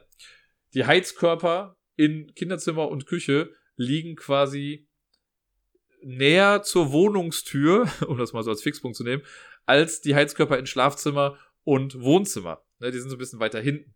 Das heißt, und die erste Leitung kommt halt zum Schlafzimmer. Da muss man von der Schlafzimmerheizung äh, Heizung unter den Boden durch, dann ins Kinderzimmer und unter den Boden halt, damit das nicht an der Tür dran ist zum Balkon.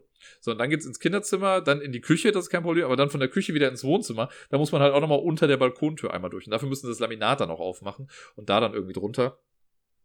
Sollen sie machen. Morgen machen sie das. Also kommt der Typ und macht die Durchbrüche auf jeden Fall. Ich weiß nicht, wann sie dann weitermachen. Morgen bin ich eh den Großteil des Tages nicht zu Hause. Ich werde noch morgens, bevor ich dann weg bin, werde ich hier alles so ein bisschen wegstellen, damit er hier frei arbeiten kann, so viel Platz wie möglich hat. Ansonsten, den Rest muss er halt selber dann gucken, dass er sich das zusammenstellt. Die haben ja einen Schlüssel. Machen sie einfach. Ich bin dann raus. Äh, denn, das ist ja das Schöne, habe ich ja letzte Woche schon mal angekündigt, morgen hat ja der Miepel Geburtstag. Es ist immer noch so absurd, dass das jetzt schon ein Jahr her ist. Jetzt dann ja wirklich quasi. Und ähm, ja, theoretisch, heute vor einem Jahr sind wir dann ja schon ins Krankenhaus gefahren. Das hat sich ja ein bisschen hingezogen. Das war ja insgesamt eine 14-Stunden-Geschichte, äh, um dann im Endeffekt doch noch mit dem Kaiserschnitt auf die Welt geholt zu werden. Äh, aber ja, heute vor einem Monat fing quasi alles an. Da hat sich die kleine Dame auf den Weg gemacht äh, und ist dann etwas später zu uns gekommen. Um 8.51 Uhr, weiß ich noch, war es. Und äh, ja, ich äh, alleine diese Woche schon wieder, ne, wie viel ich mit ihr auch gemacht habe und Ausflüge und dies, das. Das waren so schöne Tage wieder und sie ist gerade so clever stellenweise und macht so süße Sachen. Die ist gerade so richtig dabei, so ganz filigrane Sachen zu machen. Ne? Wir haben ja jetzt so eine, einfach so eine, äh, so eine, wie ist das jetzt, eine Taschentuchbox quasi äh, rumgedreht, da Löcher reingemacht. Und jetzt hat sie, kriegt sie einfach Q-Tips in die Hand, also Wattestäbchen. Und das wäre vor einem Monat oder vor zwei noch quasi undenkbar gewesen. Aber mittlerweile nimmt die halt dann diese Wattestäbchen und steckt die halt wirklich relativ zielgenau in diese Löcher rein. Weil so ein paar schleift die da halt noch so drüber dann natürlich. Ne? Aber allein die Tatsache, dass sie das hinbekommt, die da so reinzustecken oder halt Flaschen auf und zuzumachen und den Deckel wirklich selber draufzusetzen. Sachen, die wir ja total normal finden, ne? Aber für so ein Kind, das eigentlich noch so keine richtigen motorischen Skills hat, ist das schon ziemlich geil. Zudem brabbelt die gerade wie ein Wasserfall. Äh, halt manchmal verständliche Sachen so und sind, das ist glaube ich so das Ding, dass, glaube ich, jedes Elternteil im besten Fall dann auch einfach versteht, was das Kind da doch irgendwie sagt. Das ist dann immer sehr lustig, ne? Wenn sie irgendwie auf meinem Arm sitzt und sagt, bla bla bla, dann denkt vielleicht ein anderes Kind oder eine andere Mutter, okay, das Kind sabbert. Aber nein, für mich heißt das, guck mal, das ist ein Hund. So, ne? Oder, ah, Vogel. Ganz klar. Bin mal gespannt, wann so die richtigen ersten Wörter rauskommen. Also, Mama und Dada sind jetzt schon relativ safe, würde ich auch mal sagen. Lustigerweise auf Lettisch heißt Tschüss auch noch Atta. Das heißt, äh, also Atta. Das heißt, Dada, Mama, Atta, das ist dann so alles so ein fließender Übergang. Deswegen, wenn ich gehe, ist es meist auch Dada, Atta. Von daher kann man das in einem sagen. Aber ja, ey. Und morgen machen wir echt was Schönes, wie ich finde. Ich weiß, Lockdown und jada, jada, aber dieses Kind hat halt ne, den Großteil des ersten Lebensjahres sowieso nur mit Mama und Papa irgendwie verbracht. Wir sind das Zentrum des Universums für dieses Kind. Und bis auf mal hier zwei, drei Ausnahmen irgendwo, ne? Aber alles in allem ja wirklich total elternfokussiert. Und wenn wir halt rausgehen, dann war es ja anfangs immer auf dem Friedhof oder halt in den Park. So, ne? Viel, also sie war ja auch mal einen Monat in Lettland noch letztes Jahr im Sommer. Aber da war sie halt noch nicht im kognitiven Alter, sage ich. Äh, mal so. Und ja, jetzt haben wir dann gesagt, ich weiß nicht, habe ich das letzte Mal schon angekündigt, aber wir gehen morgen in den Zoo. Der hat jetzt in Köln auch endlich wieder aufgemacht. Ne? Man muss sich online Tickets reservieren, weil die halt die Teilnahmebeschränkungen gemacht haben. Das, äh, das klingt eigentlich relativ viel, wenn wir sagen, ja, dürfen am Tag nur 3300 Leute in den Zoo. Klingt sau viel. Aber die haben das auch jetzt ein bisschen mit einer Beschränkung gemacht. Man kann entweder sagen, man kommt um 9 Uhr oder man kommt um 12 Uhr. Man darf auch nur gegen den Uhrzeigersinn durch den Park gehen. Quasi in der richtigen Reihenfolge. Und ähm, ja, die Restaurants haben, glaube ich, nicht auf, nur so diese Snackpoints, da kann man sich dann Sachen kaufen. Ich bin mal gespannt, wie es wird, aber für mich ist eigentlich das Hauptding, dass Miepel endlich mal noch andere Tiere sieht ne, und mal irgendwie was anderes sieht. Und ich hoffe einfach, dass es ihr Spaß macht. Und ich glaube schon, weil sie sehr, sehr fasziniert gerade eigentlich durch die Welt geht. Und ähm, das Gute ist, es gibt äh, hier in Köln ist es so, ich denke mal in anderen Städten vielleicht auch, äh, es gibt ja so äh, Organisationen oder Vereine, die ja neue Kinder auch begrüßen.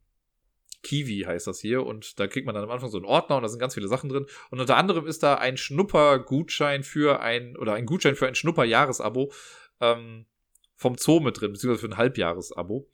Und das werde ich morgen dann mal machen. Ich hatte mit Gerda darüber gesprochen und ich mache das dann, damit ich halt mit Nina das dann in Anspruch nehmen kann. Das ist halt leider personalisiert. Es wäre eigentlich klüger gewesen, wenn man sagt, ein Elternteil und gut ist. Äh, aber das mache ich dann morgen. Und dann kriegt man so eine extra Karte und für ein halbes Jahr lang kann ich dann, also sie kommt sowieso umsonst rein, ne? bis drei Jahre oder bis vier Jahre kommen, glaube ich, umsonst hier in den Zoo. Und äh, normalerweise bezahlt ein Erwachsener 20 Euro, um in den Zoo zu kommen. Ist schon an sich viel, aber ich finde, der Kölner Zoo ist halt auch ganz cool so. Kein Vergleich zur Zoom-Erlebniswelt und all so Geschichten, weil sie sind noch mal ein bisschen größer, aber ich finde den Kölner Zoo an sich ganz nett. Wie viele Spiele heute. Und äh, mit dieser Ermäßigung kommt man dann nicht umsonst rein, aber zumindest für 8,50 Euro. Was halt schon, was sich halt läppert, ne? wenn man das häufiger macht. Ist schon mal ganz gut. Und ich habe ja schon vor, das häufiger zu machen. Deswegen habe ich auch überlegt, dass ich mir, also dass ich jetzt ein, ein Ziel, auf das ich hinsparen werde, ist äh, für mich einfach dann danach in dem Zeitraum eine Jahreskarte für den Zoo. Weil dann komme ich halt, ne, das kostet glaube ich 85 Euro oder so. Und dann kommt man halt immer umsonst rein. Also nicht umsonst, aber man muss dann halt einmal 85 Euro zahlen und kann dann halt unlimited reingehen. Und ey, wenn es ihr da gefällt, warum nicht, ne? Dann alleine mit dem fünften Besuch hat man es dann ja schon raus. Ja, und das finde ich dann, glaube ich, ganz nett. Ja. Ich freue mich auf jeden Fall auch drauf. Ich war jetzt auch schon länger nicht mehr im Zoo und äh, bin mal sehr gespannt, wie sie da auf die ganzen Sachen reagiert. Bin auf jeden Fall sehr happy, dieses kleine Wesen äh, immer noch wieder neu erleben zu dürfen und Neues mit ihr zu entdecken. Und ja. Und eine Sache habe ich letzte Woche gar nicht erzählt. Eine Sache hat mir echt mal einen Abend versemmelt. Das war, glaube ich, letzte Woche Mittwoch oder Donnerstag. Und da war ich richtig schlecht drauf danach. Und ähm, das zeigt einfach mal, wie ja, wie blöd manche Menschen einfach sind. Ich kann es nicht anders sagen. Ich meine, mir wird ja schon oft auch vorgeworfen, dass ich ein Assi bin oder sonst was, weil ich Twitter nicht so nutze, wie man es vielleicht nutzen sollte oder so. naja, wie auch immer. Aber ich bin jetzt, ich bin jetzt keiner, der auf der Straße rumläuft und Leute irgendwie anpöbelt oder den blöde Sprüche drückt oder sowas, ne? Und mir ist das aber passiert letzte Woche. Und zwar total doof. Da bin ich wirklich freudestrahlend. Ich hatte ein Grinsen im Gesicht mit dem Miepel umhergegangen. Hier, wir haben in Köln so einen Kanal, da bin ich mit ihr lang gegangen. Hab ihr noch was vorgesungen, weil sie gerade so am Einschlafen war. Das war wirklich wunderschön, einfach alles. War ein, ein glückseliger Moment. Und dann gehe ich einfach nur diesen, diesen Park da so entlang an dem Kanal und komme an einer Frau vorbei, die sitzt auf einer Parkbank. Und ich, ich kenne diese Frau nicht. Ich habe die noch nie gesehen in meinem Leben. Die kennt mich auch. Also ich wüsste nicht, woher sie mich kennen sollte.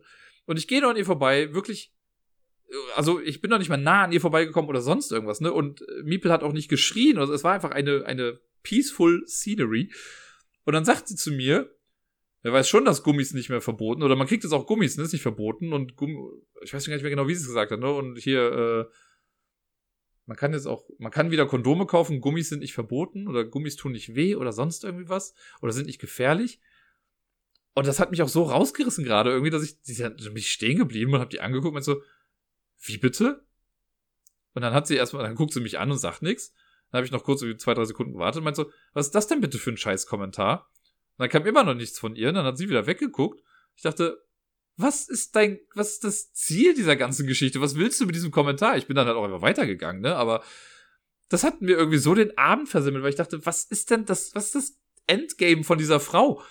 Weil also sie möchte ja nur provozieren damit. Und in beiden Fällen, also ich hatte mir so zwei Fälle ausgemalt, weil entweder läuft da jemand lang, ich habe sie halt in diesem Bondolino vor mir getragen, läuft da jemand gebeutelt mit einem Kind vor sich, das er nicht haben wollte vielleicht, und denkt sich eh schon, ja, geil, jetzt darf ich noch dieses Kind hier raustragen und sonst irgendwas. Und dann kommt noch eine, die dann noch so einen Spruch bringt, wo man sich denkt, ey, es geht mir schon scheiße, hau doch nicht noch drauf.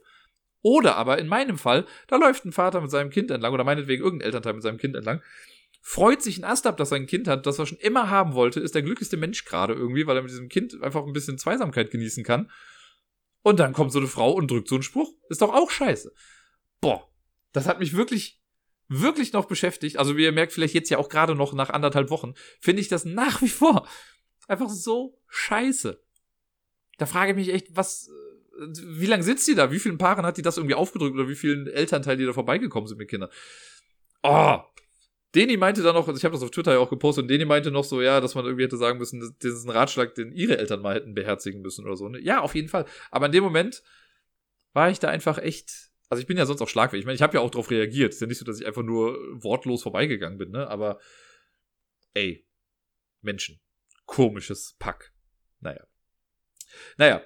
Ähm, kommen wir mal zurück zur weiteren Pechsträhne des De Gros. Ich habe ja schon gesagt, ich kann eigentlich äh, dieses Jahr, glaube ich, einen Kalender rausbringen, weil im Monat, äh, im Monat, im Januar hatten wir äh, Entdeckung des Schimmels. Das war so die Katastrophe da. Im Februar hatte ich den Hexenschuss. Auch nicht geil. Jetzt ist März. Jetzt mein Handy kaputt. Was natürlich im Vergleich zu den anderen Sachen jetzt nicht ganz so krass ist, ne? Aber wo ich dachte, ey, warum? Warum muss das jetzt auch noch passieren? Und vor allen Dingen so unnötig. Also ich weiß gar nicht genau warum. Weil ich habe am letzte Woche habe ich das Handy ganz normal benutzt. Freitag, und ich lade das halt über Nacht ja immer auf, wie die meisten Menschen sehr wahrscheinlich.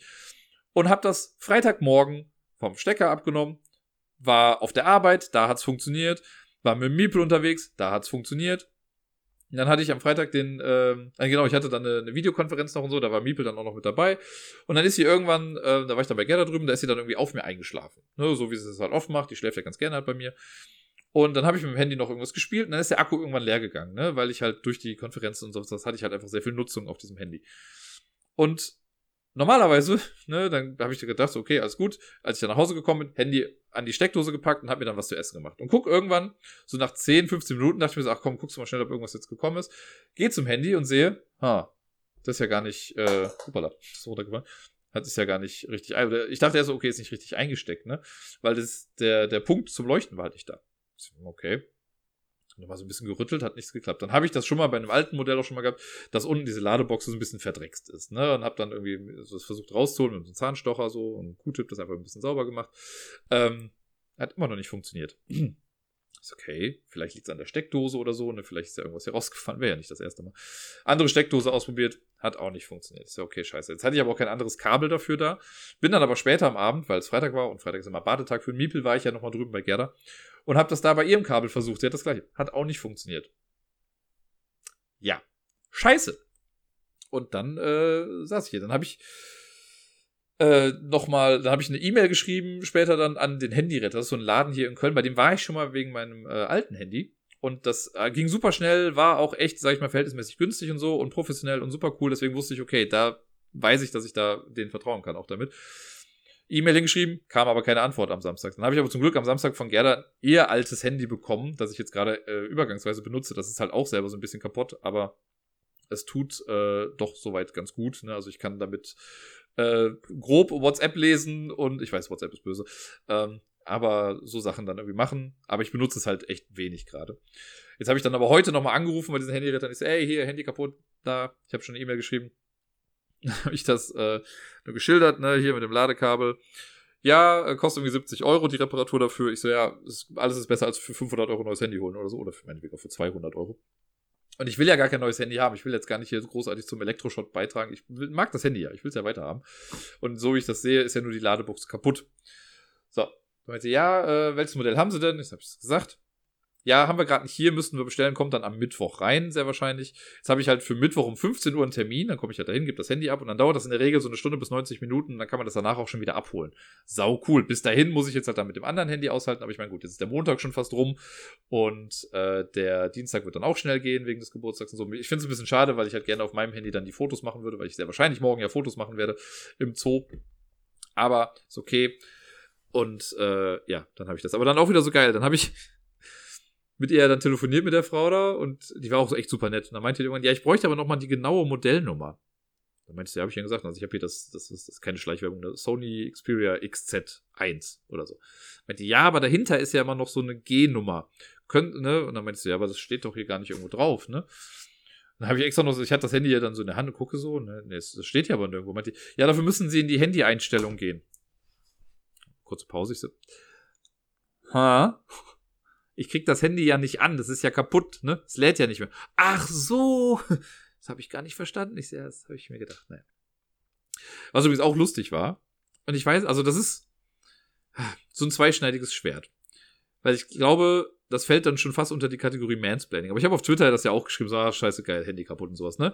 Und dann ist, kommt direkt so ungefragt, kommen dann so Sachen wie, hast du mal dies und jenes versucht? Mach das doch mal sauber, manchmal liegt es daran. Ich denke, ey, in keinster Weise habe ich, also das ist dieses, ich habe es nur geschrieben, weil es mich gerade beschäftigt hat, nicht weil ich damit einen Dialog starten wollte oder um Hilfe geschrieben habe. Ich habe um Discord, da habe ich gefragt, kennt sich hier jemand mit Handys aus oder ist hier ein Handyprofi? Ich habe dies und jenes, bla. So, und dann finde ich es auch okay, wenn Leute dann schreiben, ja, hast du mal das gemacht, hast du das gemacht, hast du jenes gemacht, so, ne? Dann ist das okay, weil dann habe ich ja danach gefragt. Aber dann auf Twitter, ah, und dann auch immer so Kommentare, wo man sich denkt, ey Leute, das ist nicht mein erstes Handy. Ne, das ist, also es war wirklich kurz vor und das hat, nee, Debbie hat das dann, äh, hat das dann hoffentlich lustigerweise noch geschrieben mit, hast du mal versucht, das aus und wieder anzumachen? ah, schrecklich. Naja, gut, ab Mittwoch habe ich dann wahrscheinlich, hoffentlich im besten Fall, wieder mein äh, altes Handy, also mein neues altes Handy und kann das wieder normal benutzen, weil eigentlich gedenke ich dies auch noch eine gewisse Weise, äh, eine, eine gewisse Weile zu behalten. Zumal ich ja irgendwie vor einem Jahr meinen Handyvertrag verlängert habe und dann das erste Mal auch wirklich gesagt habe, nee, ich brauche kein neues Handy. Ich hätte ein neues Handy dazu bekommen können. Ich meinte aber so, nö, das tut's ja noch. Ja, geil, jetzt halt nicht mehr. Mal gucken, wie lange es jetzt noch äh, so funktioniert. Naja, und ja, ich glaube, ich habe, ich glaube, ich bin durch. Sehe ich gerade. Ich glaube, ich habe soweit alles erzählt, was jetzt so die Woche gewesen ist. Ich habe bestimmt wieder irgendwas vergessen. Das war so wie diesen Spaziergang mit dieser ollen Tante da. Ähm, aber jetzt gerade fällt mir spontan erstmal nichts ein. Deswegen, es sind ja jetzt auch schon zweieinhalb Stunden. Ich glaube, so lange war schon lange keine Folge mehr. Deswegen wünsche ich euch allen wirklich aus ganzem Herzen eine, äh, aus ganzem Herzen, aus tiefstem Herzen und mit allem, was ich hab, eine äh, wunderschöne Woche. Spielt viel, bleibt gesund und bis dann.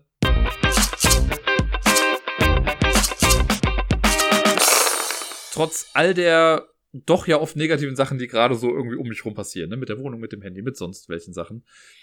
Trotz all dieser Dinge habe ich ja doch irgendwie immer noch eine gute Laune. Und ein Großteil davon liegt an vielen von euch. Viele Leute, die zuhören, die E-Mails schreiben, die auf dem Discord schreiben, die bei Twitter irgendwie schreiben, mit denen ich jetzt spielen kann, mit denen ich äh, stundenlange Gespräche nachts führen kann. Dafür möchte ich euch einfach nur sehr danken. Danke, dass es euch gibt. Danke, dass ihr ja, einen großen Teil dazu beitragt, dass meine Laune nicht komplett in den Keller sinkt. Und ja, danke, dass ihr da seid.